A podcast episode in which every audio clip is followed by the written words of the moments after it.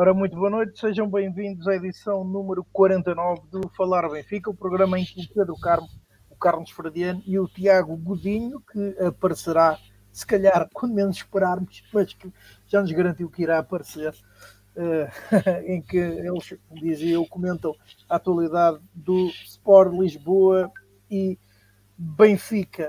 Um, ou melhor, estamos aqui a dizer que é o Falar Benfica número 50, uh, uh, o então quer dizer que a indicação aqui está errada.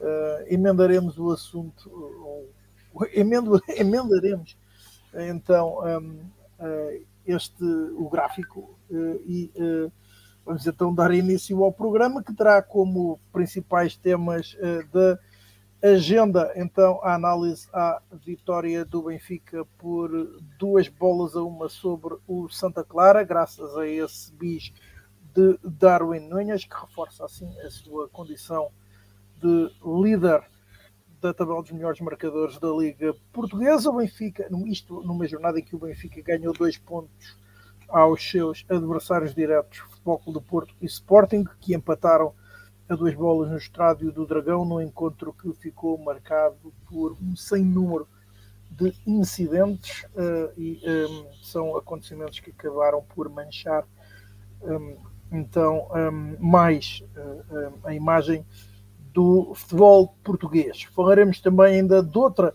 uh, situação também bastante lamentável, a denúncia da parte do candidato à presidência do Benfica no último ato eleitoral, Francisco Benitas, de insultos e tentativas de agressão durante o encontro com o Santa Clara. Lançaremos também então esse embate no terreno do Boa Vista, agendado para sexta-feira a partir das 20 horas e 15.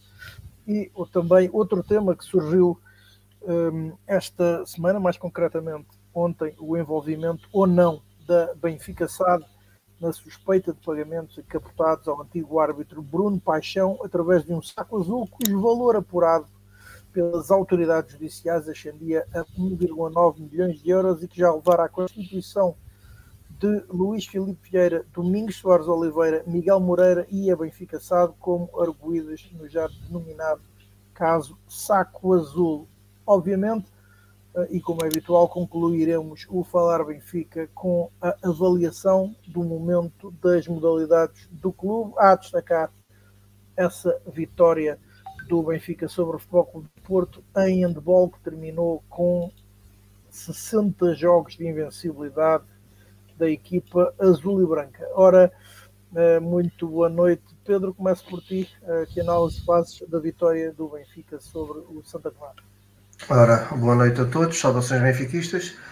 Uh, na antevisão do jogo, uh, tinha, tinha falado que, que gostava que o, que o Nelson de Veríssimo apostasse no mesmo, no mesmo 11, tendo em conta a melhorzita exibição que, que, que, a equipa fez no jogo anterior e de facto o Nelson fez isso e acho que a equipa ganhou com isso. Acho que mais uma vez o Benfica não fez uma, uma grande exibição, não foi, longe disso, mas acho que as poucas coisas boas que se viram nestes últimos jogos, acho que estão neste, neste jogo com o Santa Clara tiveram algum, algum seguimento.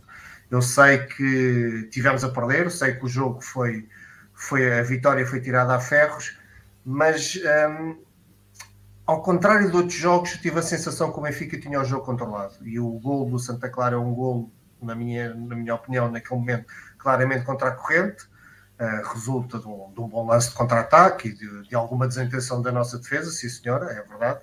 Continuamos a cometer alguns erros, mas no jogo jogado, na forma como o Benfica estava a jogar, na forma como o Benfica estava uh, a, atuar no jogo, eu acho que o Benfica estava a dominar. Estava a dominar, estava a controlar, estava a ter jogo, estava a ter aquela fluidez ofensiva, aquela dinâmica ofensiva que, que, que tinha observado no, no jogo anterior. Uh, sofremos o golo, não baixámos os braços e a, a, equipa, a equipa não quebrou como, como quebrou muitas vezes ao longo de, desta última época. E acho que, que, desta vez isso não aconteceu. Uh, apesar de estarmos a perder, foi um jogo em que eu senti que era perfeitamente possível o Benfica ainda dar a volta e ganhar. O que, tendo em conta todo o cenário desta época que temos tido a ver, não, honestamente, não, não, não ocorreram muitas vezes este sentimento perante um, uma desvantagem no marcador. Uh, por isso foi com, com, alguma naturalidade que, que vi a equipa chegar ao empate e logo, logo a seguir dar, dar a volta ao jogo. Por, uh, foi, foi, foi, de uma forma estranha para nós, porque foi um penalti, um penalti que deu-nos um gol do empate e nós não temos tido muitos penaltis uh, nos últimos tempos, nesta última época e meia tem sido uma raridade, mas este aqui é daqueles que não, não levanta qualquer dúvida. Há um claro, uma clara rasteira, um pisão rasteira no, no Rafa. Uh, e portanto o penalti é claríssimo, Darwin uh, executou muito bem e logo a seguir, no, também numa boa jogada coletiva, o Darwin faz o 2 a 1 e, e, e garante os três pontos para o, para o Benfica, que acho que foram totalmente merecidos. Uh, também uma palavra, uma palavra, final para, para o Nelson, uh, que tem sido também bastante criticado pela.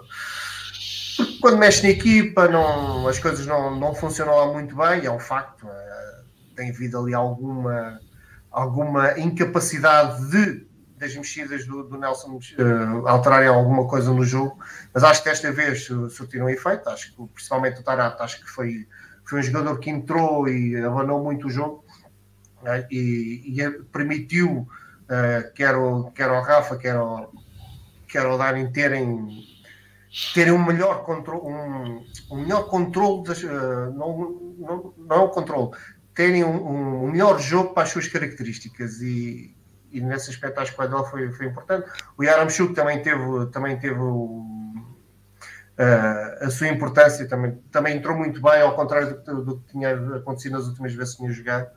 Uh, e acho que, lá está, voltando a repetir isso, não sendo um jogo de deslumbrar, não tem sido uma grande exibição, acho que foi um jogo, um jogo positivo do Benfica, uma vitória claramente justa, que, que o Benfica fez o que lhe competia em termos de, de assumir o jogo, de dominar o jogo, e que uma das coisas muito importantes que eu queria que desse algum seguimento do bom que tivemos no jogo anterior. E eu acho que, que isso foi conseguido.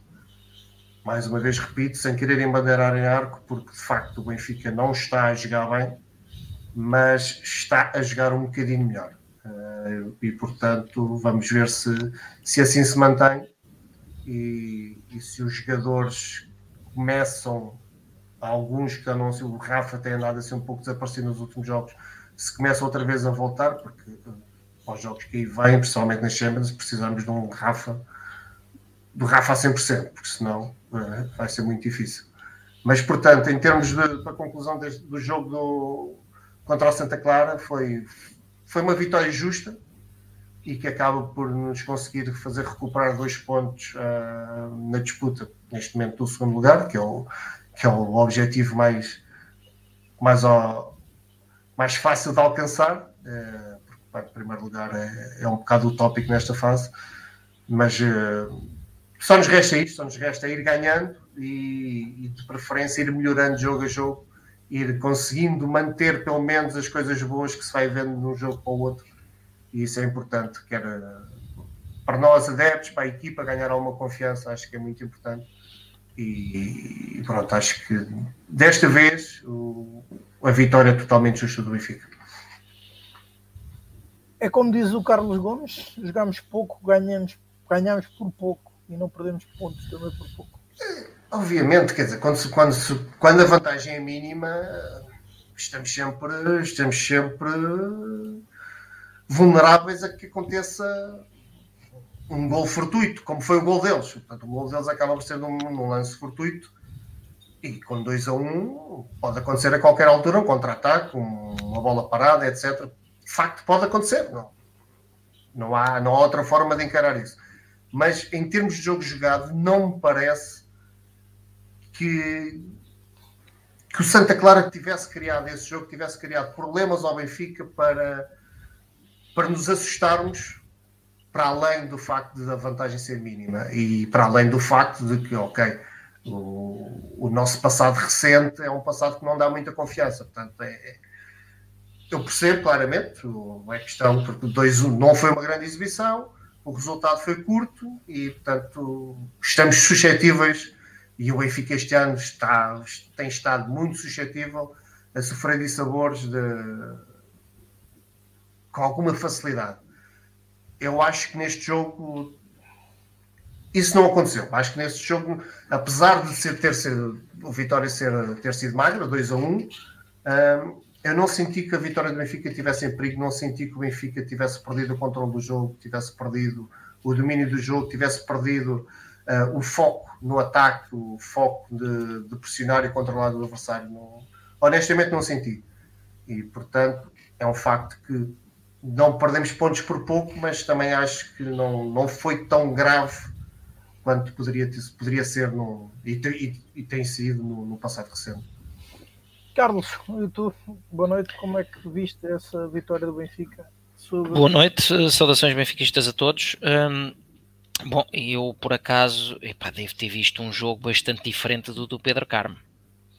Pedro, peço desculpa, mas. Ah, tranquilo. Um, antes de mais, o Benfica ganhou, não é? Que, que, era, que era uma coisa absolutamente fundamental e é, como tenho dito várias vezes no, nesta fase, em que o Benfica ainda se encontra a tentar sair de, um, de uma época que, que, não nos tem trazido coisas boas até ver, uh, exceção honrosa ao operamento da Champions, não é? Uh, e portanto, mesmo não jogando bem, é preciso ganhar, por meio a zero chega, é ganhar. Ganhar é absolutamente uh, obrigatório e portanto o Benfica ganhou, uh, repetindo uh, já agora o mesmo resultado de, de, da época passada, uh, e desta vez com este bis a jato de, de, Darwin, que marca dois golos no espaço de 3 minutos, um, e, e, com isso conseguiu dar a merecida prenda ao, ao capitão Otamendi, que, que, fazia os seus 34 anos. Um, Contudo, não se pode deixar de assinalar algumas coisas. O quinto jogo seguido a sofrer golos por parte do Benfica. No, no polo oposto, uh, um penalti a favor do Benfica, portanto, que é uma coisa que, que, acho que tem que ser sempre assinalado de tão raros que têm sido um, essa, essas marcações. Uh, mas indo, indo ao jogo, portanto, o Benfica repetiu uh, pela primeira vez com, com Nelson Veríssimo, repetiu o 11, tal como o Pedro disse bem, algo que tínhamos pedido. Uh, só que ao invés daquele 4-2-3-1 que, que, funcionou uh, relativamente bem, na, ou bastante bem, na jornada anterior, um, quiçá por jogar em casa, o Benfica organizou-se de forma um bocado diferente, mais num 4-1-4-1, em que tinha uh, Weigl ali perdido entre duas linhas de 4. Um, e depois uh, Darwin mais à frente, mais sozinho. Uh, ou seja, uh, Weigl fazendo menos aquela parceria que tinha resultado bem com Paulo Bernardo, ia ficar mais recuado. a linha, a, a, dita linha de 4 mais à frente, com, com Paulo Bernardo e Gonçalo mais a meio, na, na, uh, para tentar municiar uh, Darwin e depois Rafa e Everton nas alas. Um, na minha humilde opinião, não funcionou. Não funcionou de todo. Acho que o Benfica uh, fez uma primeira parte muito perto do miserável. o Benfica, em 45 minutos, teve bola, mas não fez um único remate à baliza. Note-se. zero mesmo. o Benfica, um, o melhor que acabou por fazer Uh, é por um intérprete improvável, aliás, como já tinha acontecido na jornada passada, uh, em que a nossa primeira, a nossa melhor oportunidade da primeira parte tinha sido um lance individual de Jan Vertonghen, uh, e desta vez voltou a ser por Vertonghen que, recuperando uma bola no, numa insistência em que ele incorporou o ataque pelo lado direito, acaba por atirar ao poste aos 19 minutos. De resto, e depois, há, e depois há o Darwin na cara do guarda-redes, fica a bola e a bola sai ao lado. Certo, de resto, mais nada. O Benfica faz três remates nesses primeiros 45 minutos, todos ao lado. Portanto, o Santa Clara, em bom rigor, podia ter jogado a primeira parte sem guarda-redes, porque nós, por simplesmente, não acertámos na baliza. Um, entretanto, ainda na primeira parte, tivemos aqui mais um apontamento que acho que é importante, a, a prova de como é que deve efetivamente funcionar o VAR uh, no golo justo uh, e, e, na minha ótica, merecido uh, pelo Santa Clara. em vez daquela artimanha, vá, para, para chamar assim, que se viu na jornada passada, uh, e em que se apita antes da bola entrar para então inviabilizar qualquer, qualquer possível intervenção do VAR. Uh, não, é assim que se faz. Deixa-se entrar, marca-se o suposto offside e depois vai-se ver as imagens e valida só não consoante o caso. Desta vez uh, o jogador efetivamente estava em jogo, tudo certo, e, e o gol para o Santa Clara. Portanto, o Benfica vê-se vê a perder, mas nem assim uh, conseguiu acordar para o jogo. Uh, aquele futebol positivo, digamos assim, do Santa Clara, que não, não fez, não fez o, tal jogo de, de, autocarro lá atrás, pareceu sempre chegar, porque o Benfica teve efetivamente posse de bola, mas, mas uma posse completamente inócua, em, na, na primeira parte, repito, não, não acertámos na baliza uma única vez. Um, recomeça a segunda parte uh, sem alterações, atuado do jogo também não considero que tenha mudado por aí além, um, e se não tem sido aquela asneira do, do penalti uh, cometida pelo, pelo jogador adversário, pelo defesa adversário, que uh, tem tanto de evidente atenção, como descusado, uh, até porque Rafa já estava a sair da área, já estava de costas para, para em termos de, da direção por onde estava a correr, uh, não faço ideia o que é que, o que é que, qual é que teria sido a história do jogo. Uh, no entanto, o, o penalti é justo, não tem nada a dizer.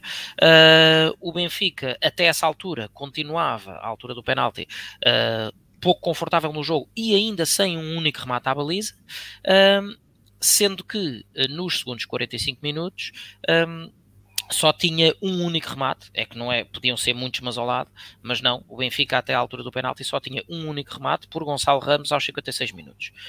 Portanto, o Benfica empata e faz a reviravolta logo a seguir. Um, o tal efeito que o, que o Carmo uh, mencionou da, das substituições, eh, nomeadamente uh, Tarabt, que, uh, na minha opinião, mais uma vez, durou mais ou menos 5 minutos, uh, fez duas, três jogadas muito interessantes com passos de ruptura, entre eles um, o lance que depois resulta na, na, desmarcação de Rafa e posterior cedência para Aremchuk, que resulta na assistência para o segundo gol de Darwin mas, mas também uh, esse efeito durou muito pouco, durou para aí 5 minutos, acabou pouco tempo depois. Uh, voltou a fazer uma série daquelas perdas de bola que tantas vezes uh, levam os benfiquistas ao desespero quando, quando, joga, quando joga no centro do terreno. Uh, e o que é certo é que depois disto, depois desta, desta remontada uh, supersónica por ter decorrido em 3 minutos, o Benfica só consegue fazer mais dois remates à baliza em todo o resto do tempo. O Benfica remata a baliza aos 71 e aos 85 e volta uh, a desligar a, a, máquina de jogar futebol. Uh, porque no fim do jogo voltou àquela toada uh, morna, irritantemente morna. Uh, como disse, Tarap durou 5 minutos e Aremchuk uh, foi muito positivo e fez a assistência para o golo, uh, mas também acabou por não ter oportunidades de golo. Uh, Meite foi foi Meite, né? foi aquilo que, que, temos visto, e portanto um resultado muitíssimo melhor que a exibição, porque obviamente era obrigatório ganhar e, e trazer os três pontos.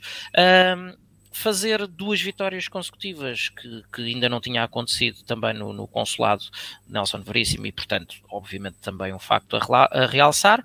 Um, Agora, certo é que estamos a falar de um jogo uh, em que o Benfica, com 65% de posse de bola, faz apenas 5 remates perigosos, sendo que um deles é o penalti e o outro é a bola ao poste, e portanto uh, foi, foi efetivamente uma exibição muito curta, não houve a tal continuidade, porque apesar do 11 ser o mesmo, o, a disposição tática foi, foi bastante diferente, a tal, o tal isolamento por, por um maior recuo de, de Weigl e tentar uma, uma segunda linha linha de 4 que na minha ótica não funcionou, uh, e, e viu-se e sentiu-se perfeitamente isso, especialmente para, para, quem, para quem viu o jogo no estádio, com um, um pouco aquele suspiro de alívio que, que soou quando, quando o árbitro deu o, o apito final uh, em pleno estádio. E, portanto, uh, contra um bom Santa Clara, positivo, mas nada também de, de não é, não é uma equipa do outro planeta, mas uma equipa efetivamente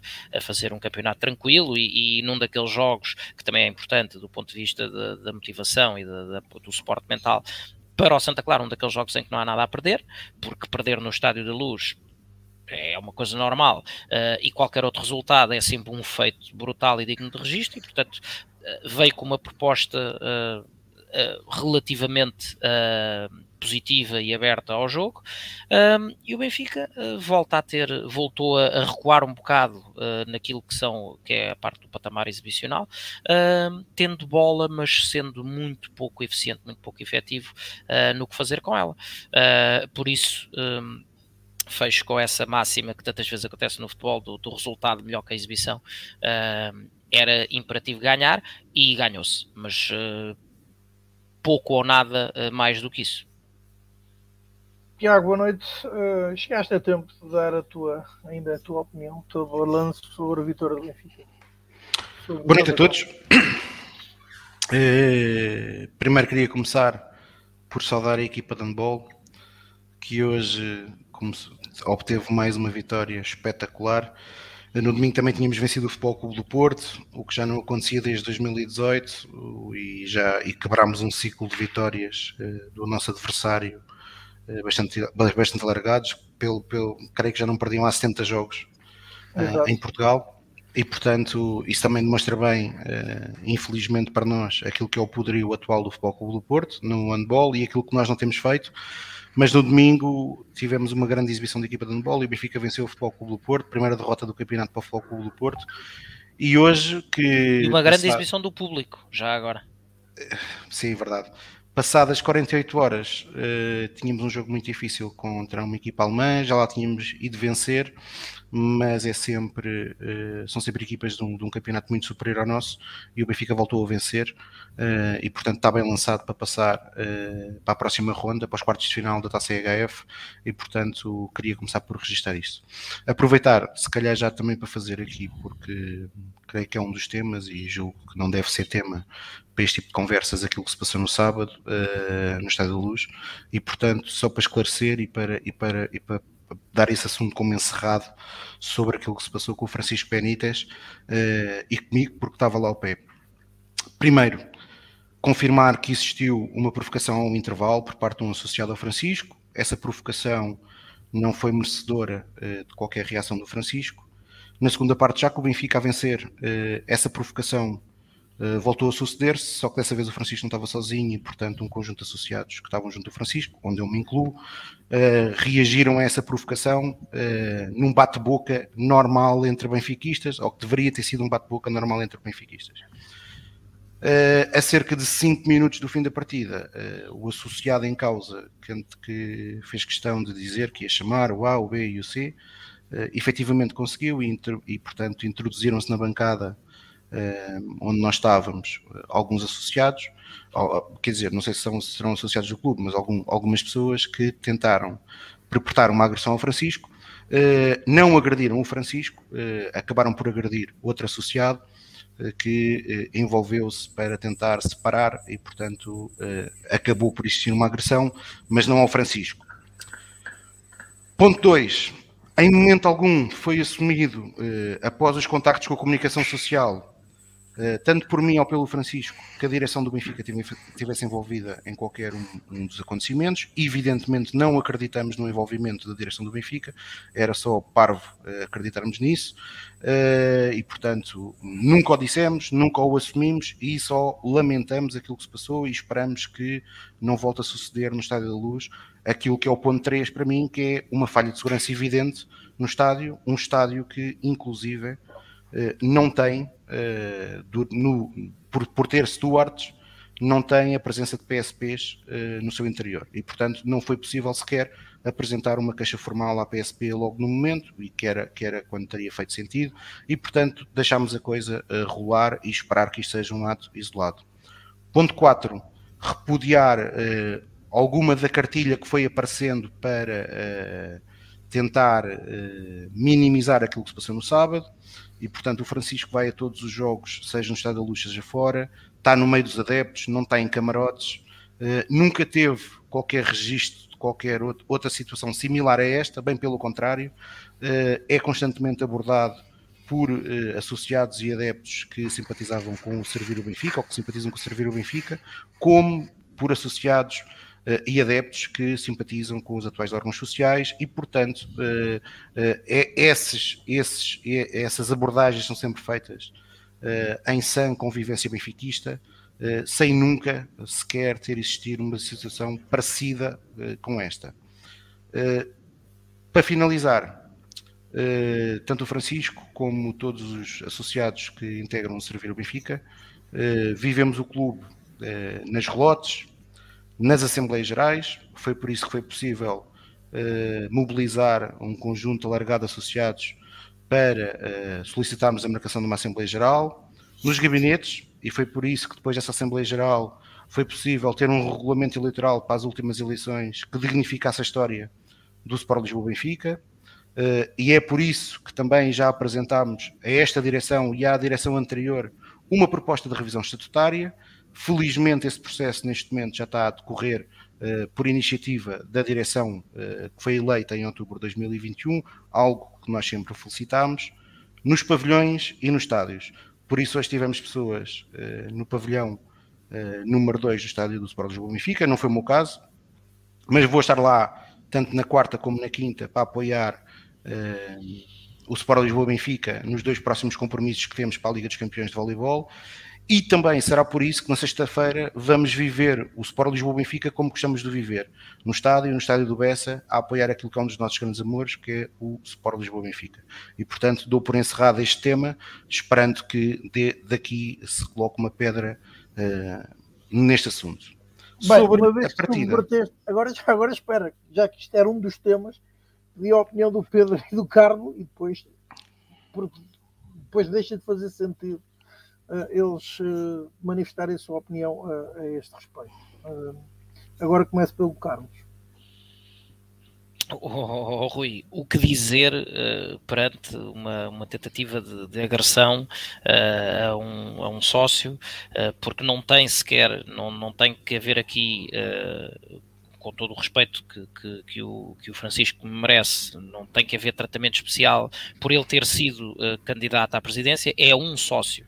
E como é que, como é que uh, há um grupo de associados, uh, ainda que acicatados por, por, por, pela atitude de um só, que seja, não interessa, como é que há um grupo de, de associados que se acha no direito de por diferenças de opinião ou por, por defender correntes diferentes de, daquilo que pretendem que seja uh, a vivência e a, e a, direção e o futuro do clube, um, achem que, que, o caminho da agressão é o caminho a seguir. Portanto, é, é absolutamente uh, lamentável, uh, repudio completamente uh, qualquer, qualquer situação desse género. Um, se não encontro nunca explicação para essas situações quando são uh, dirigidas a adversários, menos ainda quando são de benfiquistas para benfiquistas. Portanto, uh, é como diz o Tiago, e ainda bem que, que fez, esclareceu tudo aquilo que havia a esclarecer. Um, para já a tomada de posição uh, sobre o que é que cada um disse ou deixou de dizer para que não haja o aproveitamento e o empolar da situação uh, por, por outro tipo de interesses, nomeadamente interesses como os que despoltaram essa, essa triste e lamentável cena, uh, estando as posições assumidas. Uh, repito, é lamentar e repudiar e, já agora, a ter havido como como, como o Tiago relata, uh, um, um, associado que, independentemente de ter sido por, por se ir meter a separar, uh, tenha sido alvo de agressão, Quer dizer, o Estádio da Luz, com toda, com toda a sua modernidade, uh, tem uh, circuitos fechados de TV, tem a hipótese de identificar os agressores e, portanto, o mínimo um, é que os agressores sejam punidos uh, em consonância. Claro que já todos sabemos, muito provavelmente, que nada disso vai acontecer e, portanto, se calhar um, a resposta mais sã a tudo isto é, feito o esclarecimento do que o Tiago fez e bem, uh, colocar uma pedra sobre o assunto. Uh, mas colocada ou não a pedra sobre o assunto, não tenho outra coisa a dizer que senão repudiar completamente e achar que é, que é, é um, um episódio triste e profundamente lamentável de ocorrer uh, entre benfiquistas dentro da nossa família. Eh, o Benfica sempre foi um clube, uh, até pela sua dimensão, é? um, clube uh, de pluralidades.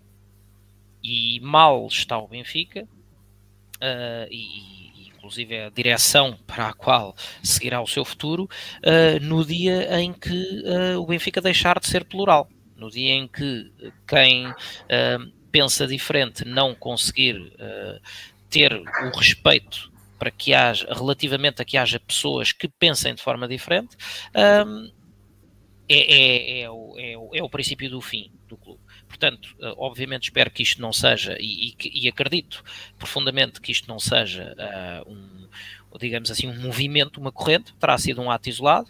Uh, como disse, como disse o, o, o Tiago, uh, provavelmente uh, de alguém que, que, que, não estaria, se calhar, uh, na, na, posse de, do seu mais perfeito juízo, uh, mas ainda assim que tenha sido um ato isolado, que não se voltem a repetir situações de, deste género, porque isto não é este o Benfica que nos envadece, não é este o Benfica uh, que, que, se tornou gigante por ser plural, por acolher toda a gente e por ser um clube inclusivo.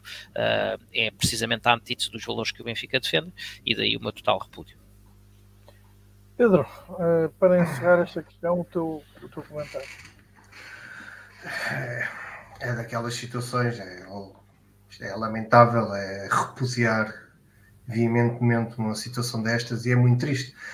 E é muito triste por vários, vários, vários motivos que o Tiago e o Carlos já falaram, mas há um, um dos motivos que me entristece bastante isto ter acontecido é que o Francisco tem tido uma postura desde que, que deu a cara à frente de um projeto, o, o Chico tem tido sempre uma postura muito digna, muito benfiquista, muito apaziguadora, muito de união, não, não tem tido discursos uh, uh, inflamados, não tem, tido, não tem atirado gasolina para uma fogueira, não. tem sido tem sido uma pessoa muito franca, muito de união, quer dizer, não, não há nada na postura, na atitude, no comportamento, no discurso do, do Francisco que, que, merecesse uma abordagem destas. É perfeitamente possível, e eu já vi, já estive ao pé do Francisco, quando pessoas, eh, outros benfiquistas abordaram o Francisco, quer dizer, pá, não concordo que você tenha dito isto e tenha dito aquilo, não concordo com esta visão assim, esta visão assim. Isso é perfeitamente natural, tranquilo, não há problema nenhum com isso, e é de salutar que haja essa troca de opiniões, e o, e o Francisco fala com todas as pessoas que o abordam, então não há, não há problema nenhum nisso. Agora, com violência desta forma. Uh, de facto é. É de lamentar, esperemos que tenha sido um caso isolado. Uh, o que me choca um bocadinho, choca, se calhar não choca, chocar não choca, mas entristece ainda também um bocadinho, outra situação que me entristece bastante, é o Benfica não ter dito nada. Uh, eu sei que o Carlos disse, vai, o Chico não é, é um sócio como todos os outros, mas é um sócio que ganhou a notoriedade porque se candidatou ao cargo mais, mais alto da nação. E ser alvo de uma tentativa de agressão que culminou com a agressão de um outro associado em pleno estado da luz e o Benfica nada a dizer, choca-me um bocado. E acho que eu também acredito, acredito feito como o Tiago disse, acredito perfeitamente que o Benfica não tenha nada a ver com isto, não, não entro nessa teoria da conspiração. Mas de facto aconteceu qualquer coisa e aconteceu qualquer coisa que revela uma falha de segurança e eu acho que o Benfica já devia ter dito qualquer coisa nos canais oficiais, já devia ter dito qualquer coisa. Devia ter falado, devia ter assumido que ia falar com as autoridades e ver as imagens, etc, etc. Este silêncio, honestamente, acho que fica mal, fica muito mal a quem manda neste momento no Benfica. Portanto, resta que isto não se repita, porque não faz sentido nenhum este tipo de situações, estas uma coisa é discutirmos entre nós, discutirmos civilizadamente, né?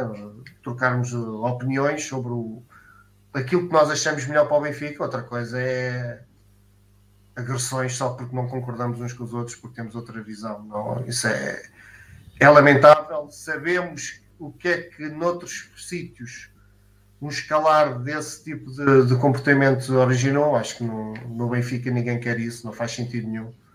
Supostamente somos diferentes. Eu continuo a acreditar que os sócios os benfiquistas são diferentes, mas temos algumas ovelhas negras. Né? Somos tão grandes, a nossa família benfiquista é tão grande que portanto, teremos que ter algumas ovelhas negras.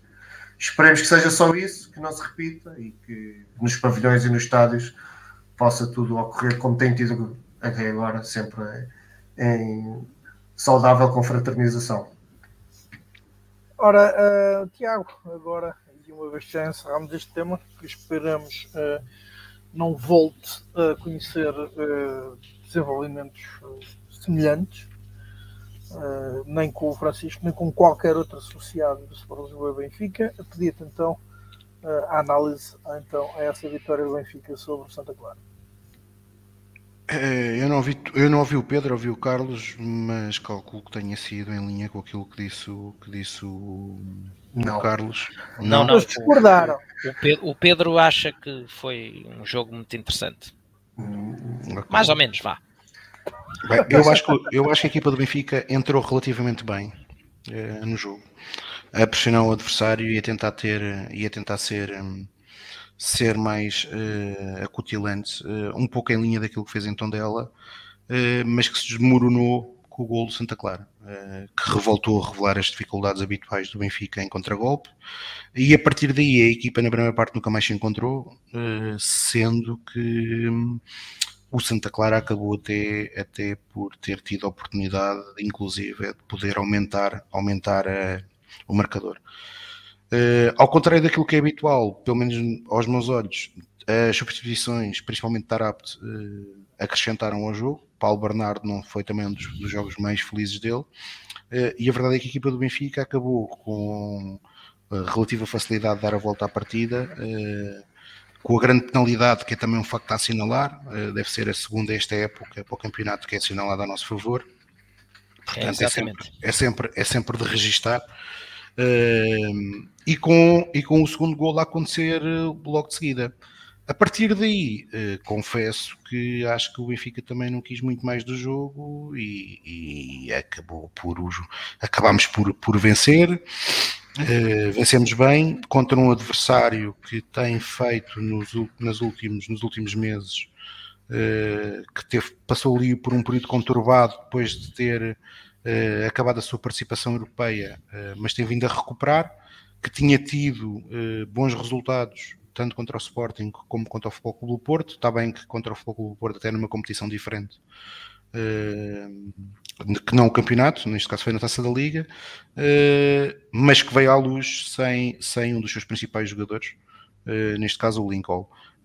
portanto, Acima de tudo, o que eu ressalvo é que é a segunda vitória consecutiva para o campeonato, o que é positivo, e esperar que no Bessa, onde, onde é expectável, uh, venhamos a ter um jogo muito complicado, estádio onde no ano passado perdemos por 3-0 uh, eh, e onde até foi a nossa primeira derrota para o campeonato, o Benfica possa dar seguimento, uh, pelo menos a nível de resultados, àquilo que, que uh, que nos interessa, que é vencer. E, portanto, que era importante vencer. Uh, e, e, portanto, espero que os jogadores do Benfica na sexta-feira consigam, uh, na, na véspera do jogo com o Ajax, dar uma boa resposta, vencer o jogo no Bessa, para depois mentalizarmos para aquilo que vem aí, que é o Ajax. mas antes do Ajax, temos um jogo no Bessa para ganhar e, portanto, espero que a equipa do Benfica consiga o fazer. eu fiquei, e a questão é para todos. Um eu fico com a sensação ao ver Paulo Bernardo jogar que está neste momento uh, talvez demasiado peso sobre os seus ombros, uh, que ele foi visto como a coqueluche e que uh, isso poderá neste momento obstar a que as suas exibições sejam mais esclarecidas do que aquilo que tem sido até o momento. É assim. Gostava de ouvir a vossa opinião. Epá, eu posso dizer já a minha opinião. Acho que cada jogador é um ser humano diferente nós tivemos aquele que foi o último grande sucesso da formação do Benfica a aparecer, uh, que, estou a falar de João Félix, que uma vez disseram que o João jogar para uma pessoa ou jogar para 60 mil era exatamente igual. Uh, e nós, na, na, passagem que ele teve no Benfica, acabámos por, por confirmar isso. Eu creio que o João, por exemplo, um dos primeiros jogos, minutos oficiais no jogo a, a, jogar no Benfica, na equipa principal, é contra o Sporting que o Benfica perdeu um zero. Uh, e o João entrou e marca um gol. Uh, e portanto, são jogadores, são, são, são, são, jogadores que provavelmente eu percebo isso. Que Paulo Bernardo é capaz de estar, de estar, de estar a, a sentir isso. Por exemplo, eu em Tondela não, não, confesso que não, não senti isso. Eu, na semana passada, estivemos aqui a falar, eu achei que o Paulo tinha feito uma, uma boa exibição, principalmente no aspecto defensivo, no aspecto ofensivo nem tanto, e creio que aí também é um, mais do que um problema de ele estar a sentir ou não acho que se deve a outra coisa, é completamente diferente jogar num esquema em que está habituado a ter ao seu lado um e atrás dele outro, portanto a jogar no meio campo a três, do que a estar a jogar no meio campo a dois, que é, evidentemente exige muito mais do, de quem está no meio campo. E é por isso que muitas das vezes nós temos tido até esta discussão se, e falamos várias vezes dos números 8 que nos deixaram muitas saudades, como Enzo Pérez, Renato Sanches. Porque não é a mesma coisa, jogar no meio campo com 3 e jogar no meio campo com 2 eh, encerra dificuldades tanto para o 6 como para o 8. O próprio Weigel, eh, hoje no Benfica, e isso é indesmentido, que é, pelo, pelo menos para mim é factual, eh, joga muito mais a 6 do que jogava uh, quando, quando, quando foi contratado. E mesmo assim, e mesmo assim, e reconheço imensa qualidade no Weigel, creio que nunca vamos ver o melhor Weigel uh, a jogar no meio campo 2, porque ele tem características uh, que para mim não o favorecem a jogar no meio campo 2. E, e portanto, estão para mim, comparado com outros seis que eu vi jogar no Benfica, Weigel não é tão efetivo como esses foram. Eh, principalmente no aspecto defensivo. Eh, e, portanto, acho que o Paulo Bernardo, acima de tudo, sofre, sofre desse, de, de, deste duplo problema, que é, um é capaz de estar, de estar eh, a acusar um pouco a responsabilidade de estar a ser exigido muito, numa zona do terreno ainda por cima nevrálgica, e a jogar, a jogar, e ainda por cima também no caso do, do Benfica dos últimos dois meses, com trocas sucessivas, da forma como a equipa tem jogado e da forma como Nelson Veríssimo tem pretendido que a equipa atue, e depois, por outro lado, uh, estava habituado e, e teve sempre habituado a jogar na formação do Benfica uh, no meio campo a 3. Uh, eh, e isto é uma coisa que eu acho que é fundamental corrigir no Benfica. e estou farto de dizer isto, há muitos anos que eu digo, que é, não se pode ter ou jogar num, num determinado sistema tático em praticamente todas as etapas formativas e depois ter-se um técnico que faz exatamente o oposto porque obviamente, quer dizer, poder pode-se, o Benfica tem, isso tem acontecido, mas para mim faz um pouco sentido uh, a escolha do treinador não estar adaptada àquilo que é o projeto de formação do Benfica. Uh, e portanto, enquanto, enquanto for isso, os atletas acabam, e enquanto jogarmos em 4-4-2, os atletas têm que se acabar por adaptar àquilo que é um, um, sistema tático que obviamente eles compreendem, provavelmente já o treinaram, provavelmente até no seu contexto formativo podem ter tido uma ou duas experiências, mas não é a mesma coisa que, que, que todo o processo de formação que tiveram. Pedro, como é que tu vês esta situação? Eu com isto, eh, eh, com a questão que eu lancei, não estou a querer dizer que Paulo Bernardo não tentado até inclusivamente a render, parte de uma sensação que eu tenho um, que uh, ele tem neste momento muito sobre os ombros, até por ser apontado, ter sido apontado como, digamos, a última coqueluche saída sim, do sim, sim. sim, ele veio com todo o mérito, ele veio conotado como estrela da formação, portanto, pelas belíssimas exibições que ele, que ele ia fazer na equipa B Portanto, e tendo em conta que a equipa estava a chegar tão mal, houve muitas. Uh, muita crença depositada sobre os ombros do, do miúdo. Um, eu acho que ele entrou bem, eu acho que ele entrou muito bem na equipa. Tenho estado a gostar, reconhecendo que nos últimos jogos tem estado um pouco mais apagado.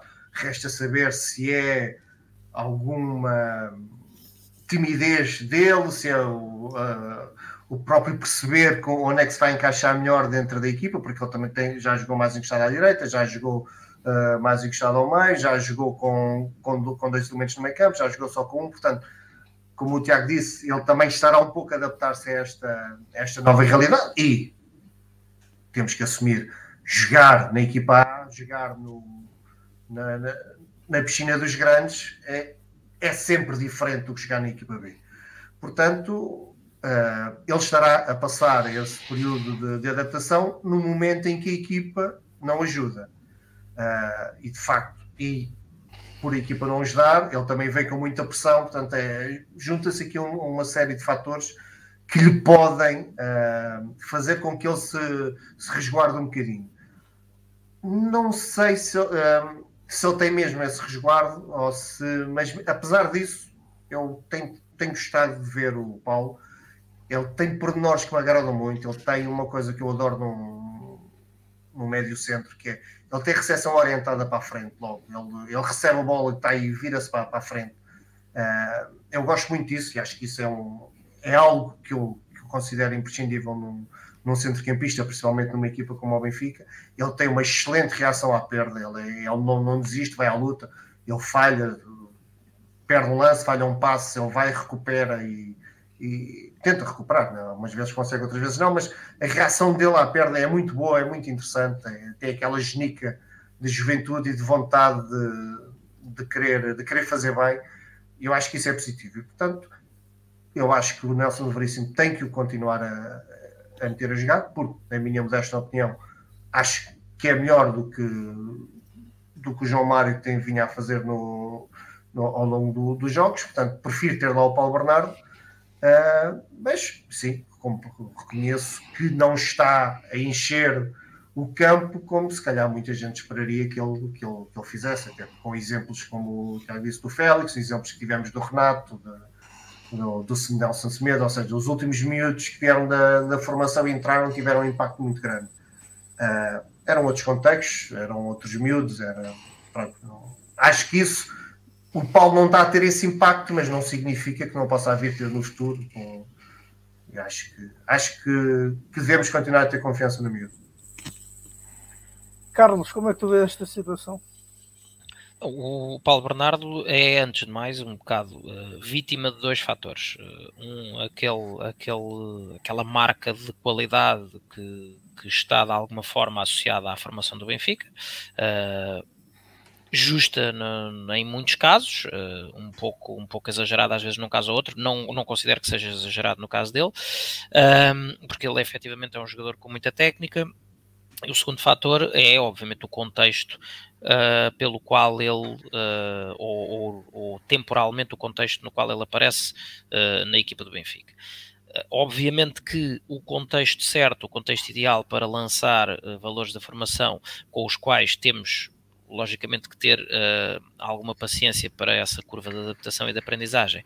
É um contexto de, vitórias, Uh, não é um contexto como aquele que aconteceu com a instabilidade no grupo, a alteração no comando técnico e um, ir uh, socorrer-se desses, desses valores da formação uh, como tentativas de fazer resultar uma, uma, alteração do, do, do, estado vigente do grupo e, portanto, com essa, com essa camada acrescida de responsabilidade.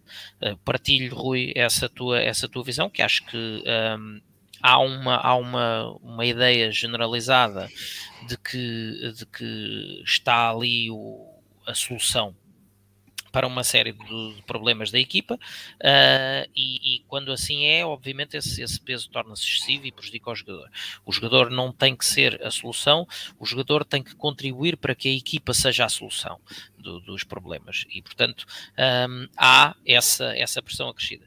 Depois há, como disse o Tiago e bem, o, o cada pessoa é um ecossistema, não é? E há, e há um enquadramento mental um, que, que há jogadores não, não, para eles é perfeitamente indiferente o contexto em que estão a jogar, uh, seja num treino, seja numa final da Liga dos Campeões, um, e outros que sofrem mais com isso. E, e Paulo Bernardo poderá estar uh, a sofrer um pouco de, de, da pressão maior que existe em torno da equipa principal. Um, agora, há uh, o, outro, o outro fator que é, uh, apesar de tudo, futebol é rotina uh, e as tais, as tais rotinas e automatismos e afins que, que, que, tanto temos criticado e bem que não se vêem na equipa do Benfica, não é? um, e, e aliadas agora a esta, a esta tendência que, que, tem ocorrido com, com Nelson Veríssimo, de, das alterações constantes a nível do, do, esquema tático. Eh, eu repito algo que já disse aqui, salvo erro na edição passada, eh, o Benfica, de alguma forma, com ou sem falhas, mas estabilizou o seu processo defensivo, eh, alinhando numa linha com quatro defesas, só com dois centrais, em, em oposição à, àquilo que era o sistema que, tinha, que vinha sendo preferido por Jorge Jesus, mas do meio campo para a frente tanto temos visto o 4-3-3, como o 4-4-2, como o 4-2-3-1, como os tais momentos quando os resultados não estão a aparecer de grandes anarquias táticas, e é isto que não, que não facilita ou que não potencia Uh, o, o, jogador e que, e que acima de tudo não, uh, não permite uh, aproveitar, rentabilizar ao máximo as características que o jogador tem para dar. apesar de tudo, e, e, andou aqui, andaram aqui vários jogos a, a a marinar as ideias sobre uh, a coexistência ou não de João Mário e de Paulo Bernardo, uh, e eu disse aqui mais do que uma vez uh, que, na minha ótica, no meio campo a 3, que é o, que é o sistema, inclusive aparentemente em que, em que Paulo Bernardo mais rende, um, fazia muito mais sentido uh, colocar Paulo Bernardo numa posição mais recuada que a de João Mário, porque Paulo Bernardo, uh, do ponto de vista do, do que, da parte física que empresta ao jogo, um, é, tem uma, uma, intensidade muito superior à de João Mário. E o que é certo é que aquela que para mim foi a melhor exibição uh, de Paulo Bernardo nos tempos mais recentes foi precisamente em Tondela, no tal jogo em que em vez do 4-3-3, Nelson Veríssimo optou por aquele 4-2-3-1 em que colocou Weigl e Paulo Bernardo lado a lado. Um, eu considera, independentemente dele não ser, não, não é, está muito longe de ser um 6, e também não é propriamente um 8 uh, eh, puro, como, como era Enzo Pérez, por exemplo, é um jogador que, que está mais ali um, ehm, a meio caminho entre o que poderia ser um 8 e o que poderia ser um 10, pela, pela, pela qualidade que tem né, em termos de execução, uh, mas por ser um jogador que, que como disse o, o Carmi bem, não vira a cara à luta, perde uma bola, vai a correr, recuperar, umas conseguem, outras não, como é óbvio. Um, mas a melhor exibição de Paulo Bernardo nos tempos recentes foi precisamente quando jogou nessa posição um pouco mais recuada ao lado de Weigl, uh, tendo inclusive o condão de se melhorarem mutuamente porque uh, essa, essa dupla uh, numa, uh, em proximidade, vá, digamos assim, no terreno, resultou bastante bem, na minha opinião. Agora, neste, no, no jogo Santa Clara, voltou a tal, voltou a, a ocupar uma posição um bocado mais subida, bastante mais subida que Weigl, deixando com isso Weigl mais sozinho e ele próprio emaranhando-se naquela, na, alguma, algumas vezes naquela confusão tática um, que, se, que se formou uh, ali nessa, nessa linha de 4 com uh, o Paulo Bernardo a ser um pseudo 8, o Gonçalo Ramos naquela função de recuar para ajudar a municiar Darwin.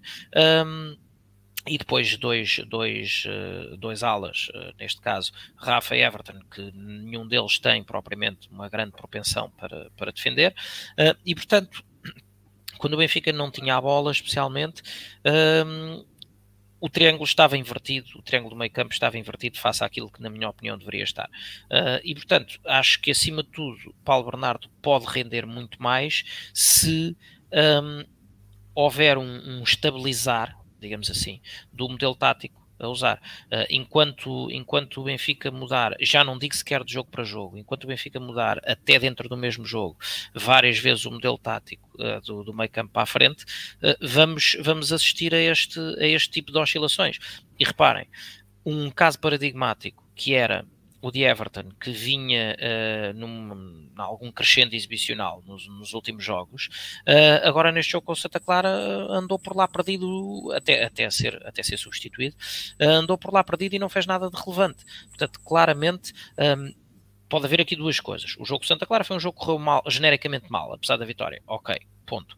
Um, na minha ótica, porque acredito pouco em, em, em, meras coincidências, acho que foi efetivamente o posicionamento uh, um pouco mais descaracterizado que, discuti na, na, quando fiz o lance, aqui o início à apreciação ao jogo, um, esse posicionamento um pouco mais descaracterizado da, da linha da frente, um, que, que, que não não conseguiu tirar o melhor de quase nenhum dos jogadores uh, intervenientes. E depois, pronto, acabou por se, acabou por se salvar aqueles 5, 10 minutos um, de, de, de, efeito novidade da entrada de Tarap e Aremchuk, um, porque, porque não, não houve nenhum momento em que, em que os jogadores estivessem a ser potenciados ao máximo. Portanto, para Paulo Bernardo, prefiro uh, remeter-me uh, à apreciação que fiz dele do, do uhum. jogo Tondela, onde vimos, na minha ótica, o melhor que vimos de Paulo Bernardo até agora. Ora, avançamos e o próximo jogo será então no estádio do Bessa sexta-feira, a partir das 20 e 15 e é sexta-feira porque na semana seguinte temos esse duelo com o Ajax para a primeira mão dos oitavos final da Liga dos Campeões. Um, Pedro, como é que tu vês o encontro com o uh, Boa Vista e se são, ou se é expectável que haja mudanças ou poupanças, inclusivamente, tendo em vista esse encontro com o Ajax, ou se a situação atual do Benfica não o permite, apesar de, das eventuais necessidades. Eu acho que é muito isso, acho que é muito isso. Acho que estamos numa situação em que não nos permite fazer grandes mexidas. Pontualmente, uma ou outra, uma mexida de avançados, uma mexida de laterais, mas não, não há espaço para muito, até porque uh, há jogadores, e eu há, há, pouco falei, falei do Rafa, por exemplo, o Rafa precisa de jogar, o Rafa precisa novamente voltar a ganhar alegria, a ganhar aquela velocidade, ganhar, ser o Rafa que, que andou basicamente com o Benfica ao colo no, em termos ofensivos uh, ao longo desta época toda. Portanto, uh, como disse no outro jogo, como disse para este jogo e agora para o jogo para o Bessa, eu gostava que o Nelson Veríssimo mantivesse o, um 11 estável, porque apesar de não termos não, não andarmos a jogar, estamos a fazer grandes exibições, é factual isso, não me canso de repetir, mas noto que, que estamos a melhorar aos poucos e estamos a conseguir alguma continuidade nessas poucas coisas positivas que temos estado a conseguir fazer. Portanto, o jogo com Boa Vista eu espero voltar a ver uh, o seguimento dessas coisas boas e temos que reconhecer, a estabilidade no 11 ajuda isso. Uh, o regresso do Darwin e o Rafa é praticamente o 11 mais forte que o, que o Benfica tem apresentado é, e que é possível de apresentar, uma vez que o Lucas Veríssimo está, está lesionado. Portanto, não há, não há muito que inventar neste momento no, Nelson Veríssimo. Não, quer dizer, haver haveria, naquilo que defendemos há uns tempos atrás, que era para dar o abanão na equipa pôr um sangue novo, mais, em vez de pôs o Paulo Bernardo, mas pôr mais dois ou três miúdos da B para dar um abanão. Uh, felizmente, nestes últimos jogos, as coisas estão um bocadinho mais, mais estabilizadas emocionalmente, portanto, é manter isto e, e dizer aquele clichê típico de que antes do jogo da Champions temos que ganhar ao Bessa, temos que ganhar ao Boa Vista no Bessa, portanto, não faz sentido irmos a equipa estar a pensar no, no jogo da Champions, nós, até porque sabemos que é um jogo de Champions, mas também sabemos que, que pode correr mal, portanto, primeiro foco, focar uh, completamente 100% concentrados no, em ganhar no, no Bessa e depois sim pensar na, na Champions. Mesmo o próprio treinador, lá está, o próprio treinador com, com as escolhas que poderá fazer para o 11, uh, dará irá transmitir essa mensagem eu espero que seja uma mensagem de importância total. Eu espero que todos tenham noção da importância que é o Benfica não perder mais pontos né, no campeonato uh, e, portanto, temos, temos que ganhar no, no BES, aceitando uma ou outra mexida no entrar o Yaramchuk e ser um Darwin, por exemplo.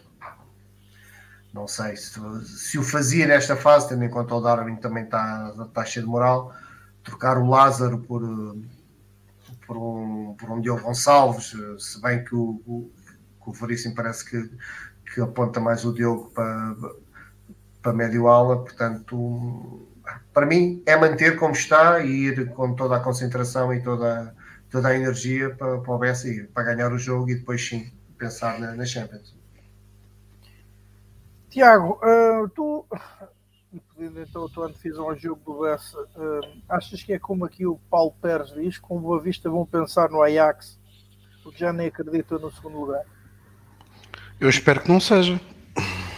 Eu percebo o que é que o Paulo está a dizer e, e é um dos riscos e confesso que até, até se tivéssemos a lutar pelo primeiro, isso é sempre um risco que acontece, sempre que há um jogo europeu, principalmente esta dimensão. Uh, mas eu espero que isso não aconteça, uh, porque é evidente que nós sabemos uh, aquilo que não temos feito esta época uh, e se formos comparar aquilo que tem, que tem feito o Sporting, por exemplo, a nível do campeonato, uh, de facto, se, a nível exibicional, estamos uns furos abaixo. Agora, a verdade é que, ainda por cima depois do resultado da última, da última, da última jornada, entre os nossos dois principais rivais, o Benfica está a 4 pontos, portanto não é impossível uh, ficar no segundo lugar e o Benfica deve fazer tudo para, para, para pelo menos conseguir ficar em segundo, até porque uh, nós sabemos que ficar em segundo tem, tem a vantagem de garantir automaticamente o apuramento para a fase de grupos da Liga dos Campeões. Uh, e o seu oposto é ter aquilo que tivemos esta época, que é ter que começar muito mais cedo que todos os outros, e isso fisicamente acaba por depois se repercutir mais à frente uh, na equipa, quer nós queremos, quer não, e isto já está mais do que estudado. Todas as equipas que começam a época a fazer pré-eliminatórias normalmente têm depois um ponto mais baixo uh, em meados de outubro, novembro. Uh, e portanto, se pudermos evitar isto, até porque além de, desta componente, que é a componente mais importante para todos nós, que é a componente esportiva, a, com, a componente financeira também é fundamental para a componente esportiva e estar apurado para a Liga dos Campeões permite uh, olhar para o mercado uh, de transferências de outra, de outra, com, outro, com outro conforto. Uh, e portanto, creio que o Benfica não pode sequer pensar no Ajax, ou será um erro ir para o BS a pensar no Ajax. portanto, a, final da, a nossa final da Champions é sempre o próximo jogo e neste caso o próximo jogo é no Bessa. E portanto uh, o Benfica convém que, que, vença até porque mal ou bem uh, se uh, ganhar o Boa Vista vai ficar a um ponto do Sporting e nós daqui a pouco já provavelmente já vamos falar um pouco sobre isso mas provavelmente o Sporting ainda vai ter algum alguns danos daquilo que aconteceu na passada sexta, até porque tem alguns atletas que vão ficar de fora. Uh, já para não falar que também vão ter uh, a ressaca do jogo de hoje. E portanto será, será é completamente diferente um Sporting entrar sabendo que está pressionado com o Benfica do que nós faz, não, não fazermos isso e deixarmos o Sporting entrar em campo mais confortável. Portanto, enquanto nós sabemos que não dependemos de nós, uh, para alcançar nem o segundo nem o primeiro, mas o segundo que é aquele que está mais perto e que parece-me que realisticamente é possível, de facto, nós conseguimos alcançar. Uh, portanto, para isso só há uma forma, é vencer no, vencer no estádio do Bessa. E tu, Carlos, obviamente sei, sei que esperas que o Benfica vença. Uh, e, que, e neste caso, que mais esperas tu do jogo do Benfica? Eu, eu, espero e desejo, obviamente, que o Benfica vença. espero também que o Benfica convença, o que tem sido mais difícil. Eh, mas, acima de tudo, o, o Tiago tocou ali num, num, ponto que para mim é absolutamente fulcral, uh, que é tem-se tem -se falado até quando se fazem os comparativos de, do que é o desempenho aqui na, nas provas domésticas. Uh, Tem-se falado, obviamente, na, na, distância que os nossos rivais uh, mais diretos uh, se têm conseguido colocar do Benfica, mas o que é certo é que o Sporting, em função daquilo que foi agora um mês com, com resultados menos conseguidos, em concreto duas derrotas que foram seguidas e agora esta, este empate com o Porto, um, a brincar, a brincar, o Benfica está a 4 pontos, é? e portanto. Um, independentemente do segundo ser, há aquele clichê, não é? Que o segundo é o primeiro dos últimos, uh, neste caso concreto, tendo em conta aquilo que representa do ponto de vista financeiro uh, o segundo lugar, uh, neste momento tem que ser, na minha ótica, assumido como um objetivo absolutamente determinante a conquista do segundo lugar primeiro que tudo o segundo lugar e depois, obviamente, se, ainda houver tempo uh, e campeonato para, para olhar mais para cima, claro que óbvio está no nosso ADN nunca, nunca um, deixar cair possibilidades.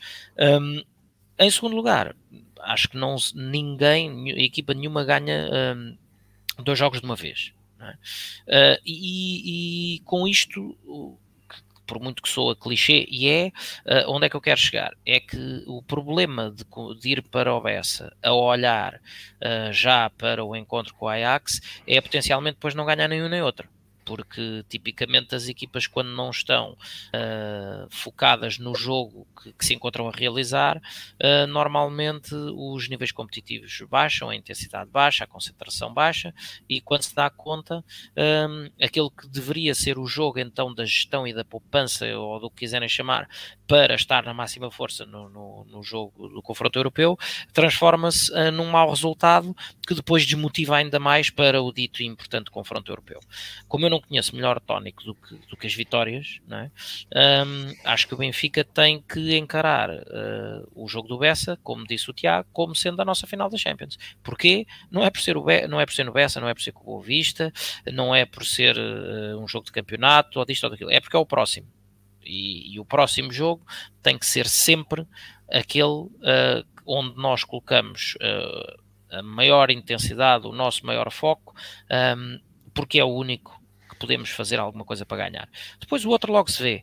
Um, dito isto, não descurar, obviamente, o, o efeito uh, psicológico também uh, desta, deste, destes desaires. Um, que, que, que, obviamente não, não podemos ser alheios a isso, sucederam ao, ao, nosso rival mais próximo, neste caso, em concreto o Sporting, uh, com, com, também com, com, o mau resultado europeu hoje, e portanto pode-se pode -se ter aqui uma, uma, uma confluência de fatores em que, associado a, às tais perdas de pontos recentes no campeonato, mais uh, o fator de motivação de, devido a uma derrota na Champions, mais os jogadores eh, castigados depois daquele espetáculo de variedades que vimos lá em cima, um, nunca se sabe quando é que uh, poderemos uh, estar perante uma fase menos feliz desse nosso rival, mas est estando ou não estando, só a conseguimos aproveitar se fizermos a nossa parte, que é ganhar.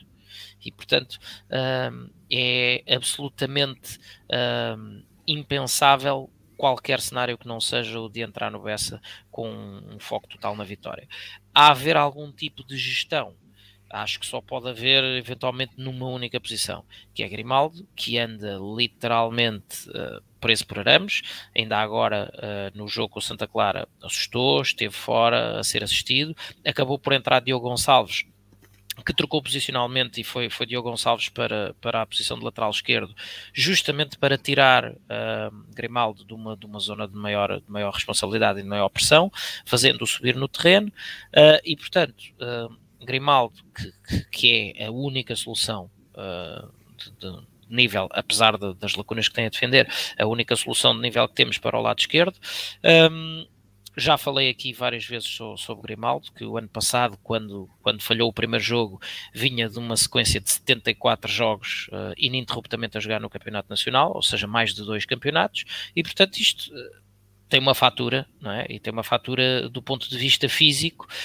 Um, e portanto temo que, temo que Grimaldo esteja uh, num, num limiar lesional perigoso Portanto, uh, a haver algum tipo de, de gestão, uh, só entendo que seja feita uh, ao nível da, da, posição de Grimaldo. Tudo o resto é entrar à Benfica, se estes jogadores ainda souberem ou, ou, já souberem o que isso é, e resolver, resolver o jogo o quanto antes, e depois, se o jogo estiver de feição, então aí sim começam-se a fazer poupanças de, de, olho no jogo com o Ajax, uh, mas não, não, podemos, não podemos descurar de todo o, o, capital mental de duas vitórias seguidas, não podemos descurar a possibilidade de, de, de, uma hipotética quebra do nosso rival, certeza que por mais que os outros quebrem, se nós não ganharmos, as quebras dos outros não nos servem para nada. Portanto, no Bessa é fundamental, é ser Benfica e ganhar. Ora, um, avançando, um, tivemos esta semana uh, uma notícia que veio a público, uh, surgiu uh, da parte da CNN Portugal um, que diz então, CNN, o Benfica arrisca descida de divisão caso os indícios sejam provados e que indícios são esses? Uh, de acordo com as perícias financeiras da Polícia Judiciária e do Ministério Público, a empresa informática que terá, sido servido, terá servido perdão, de saco azul ao Benfica pela forma como recebeu 1,9 milhões de euros do clube por serviços de consultoria que a PJ e o Ministério Público reputam de fictícios. Um, encontraram por aí, pagamentos de milhares de euros ao árbitro Bruno Paixão uh, e então uh, isso uh, indiciará corrupção desportiva eventual e que esse, esses pagamentos terão sido efetuados através da empresa Best for Business do empresário José Bernardes, que já era arguído no processo Saco Azul, juntamente com Domingos Torres Oliveira, Luís Filipe Vieira, Assado do Benfica e o administrador, ou antigo administrador da SAD, Miguel Moreira. Entretanto, o Benfica já veio desmentir estar indiciado uh, por isto, que tenha conhecimento, está e reconhece um, então é indiciado um, não por isto, mas reconhece estar indiciado uh, por outras uh, por outros termos daquilo que são uh, que é acusado e creio eu estar por fraude fiscal. Um, Tiago, peço-te aqui o primeiro comentário sobre estas notícias, a reação do Benfica uh, também uh, e se um, o comunicado assinado pelos advogados que representam o Benfica te esclareceu e se uh, achas que a direção do Benfica deveria ter tomado uma posição e não ter-se reforçado ou não ter-se escudado apenas na posição dos seus representantes. Bom, é assim, eu ontem quando comecei a ver as notícias que ia haver uma grande reportagem da TVI, eu confesso que fiquei muito entusiasmado. Uh, e fiquei muito entusiasmado porque eu pensei que finalmente íamos ter uma reportagem sobre as ligações entre o Futebol Clube do Porto e o Portimonense, aquele clube que tem, aqueles dois clubes que têm negócios entre si de vários milhões, em que o Porto paga 10 milhões, mas depois vende ao jogador para a Arábia e o jogador aparece no Portimonense e depois o Portimonense empresta jogadores ao Porto não é o Porto que empresta jogadores ao Portimonense, é o Portimonense que empresta jogadores ao Porto. Uh, pensei que íamos, que, íamos, que, íamos, que íamos assistir a isso. Pensei que se calhar íamos falar uh, seriamente sobre a internacionalização do futebol português e sobre a centralização dos direitos televisivos, porque eu ontem, eu, esta semana, fiquei a perceber. Eu, eu, sou das pessoas que não acreditam na centralização dos, dos direitos televisivos, não acredito naquilo que é o princípio básico que presidiu a todas as outras centralizações para essa Europa fora, que é uh, negociar a centralização dos direitos televisivos para gerar um bolo maior para nenhum clube perder e para todos ganharem. Ora, a centralização dos direitos esportivos, eh, dos direitos televisivos em Portugal, parece-me que está longe de, de poder uh, representar isso. É mas na sexta-feira, mas na sexta-feira, até porque grande parte desses valores vêm de onde? Vem essencialmente daquilo que é a negociação internacional dos direitos televisivos. Eh, e portanto é aí que a Premier League, o Cálcio, a La Liga em Espanha fazem o grande bolo, é na venda desses direitos televisivos. E eu, e eu como não acredito que na Ásia eles prefiram, eh, às 9 horas de lá, deixarem de ver o Real Madrid-Barcelona eh, para assistirem ao Tondela Aroca, percebi uh, na sexta-feira qual é a magia do futebol português, qual, era o, qual é a grande cartada que o futebol português tem, que é vender os direitos televisivos como o Fox Crime. Porque aquilo que nós vimos na sexta-feira uh, no Dragão foi uma espécie de Fox Crime. E de facto, isto, isto, isto, é, isto é pensar fora da caixa, não é? é vamos comercializar um produto completamente fora da caixa, de crime, que foi aquilo que a gente assistiu no Dragão, com com tipos que estão na assistência que agridem jogadores adversários. Nós já tínhamos tido aqui há, em 2017 um remake, que foi um adepto do Futebol Clube do Porto ter entrado dentro de campo e ter é agredido o Pizzi. Uh, e agora tivemos uma, uma inovação, porque aquele clube consegue sempre estas inovações, que é ter tipos que estão ali a fingir que estão com um colete a trabalhar e agridem jogadores adversários. Até tivemos direito, nós já tínhamos tido bolas de golfe no Porto, já tínhamos até tido uma galinha contra o Benfica. Agora tivemos uma coisa espantosa. Tivemos uma bala, até uma bala apareceu no Porto. E portanto, eu estava à espera que aquela reportagem fosse sobre isso. Sobre isto tudo que é o futebol português, este, este magnífico produto uh, que é o futebol português, uh, em que infelizmente o Benfica está inserido. Infelizmente não, uh, foi uma notícia requentada e eu sou insuspeito para falar porque eu sou, uh, aqueles que nos acompanham sabem que eu sou especialmente crítico com um dos administradores da Benfica SAD, que não consigo perceber como é que Rui Costa o, renum, uh, o reconduziu como administrador da Benfica SAD, que é Domingos Soares Oliveira, e eu já várias vezes ao longo deste último ano que nós temos estado aqui, falo essencialmente de um, de um, de um caso que é o Saca Azul, o processo Saca Azul, é do conhecimento público, a investigação do Ministério Público, que eh, conduziu a arguídos, à condição de arguídos, Domingos Soares Oliveira, eh, Luís Filipe Vieira e a Benfica SAD, Domingos Soares Oliveira e Luís Filipe Vieira, eh, na, na, condição de representantes da Benfica SAD, porque a Benfica SAD, por, por si só, não, não comete crimes, não é? São os seus representantes legais. Ou pelo menos têm que ser eles como, como, como quem assume as responsabilidades. E, portanto, aquela notícia que foi feita ontem não, não passou de um conjunto de especulações que o comunicado do Benfica, a meu ver, até desmonta bem. Eh, uma delas a dizer que um dos crimes, eh, ou de um dos crimes que supostamente a Benfica Sada era acusada, até já caiu por terra, que é o caso do branqueamento de capitais. Eh, e, e a mim aquilo que me parece é que dá muito jeito, ou deu muito jeito aquela notícia para fazer esquecer tudo aquilo que se passou na sexta-feira. Uh, e, eu, e aquilo que, uh, e já agora só para dar uma nota, uh, o Tarap na final da Taça de Portugal levou 5 jogos porque se desentendeu com o Eduardo, que é guarda-redes do Sporting Clube Braga. Aparentemente, os jogadores do Sporting e do Porto, alguns deles levaram 2, 3 jogos, e os outros que estão suspensos, como o Tabata e o Pep, provavelmente o castigo sairá no final da época, quando os dois clubes já tiverem tudo decidido. Uh, e portanto, aquilo que se passou no estádio do Dragão na última, na última sexta-feira foi gravíssimo. Foi uma péssima imagem para o futebol português.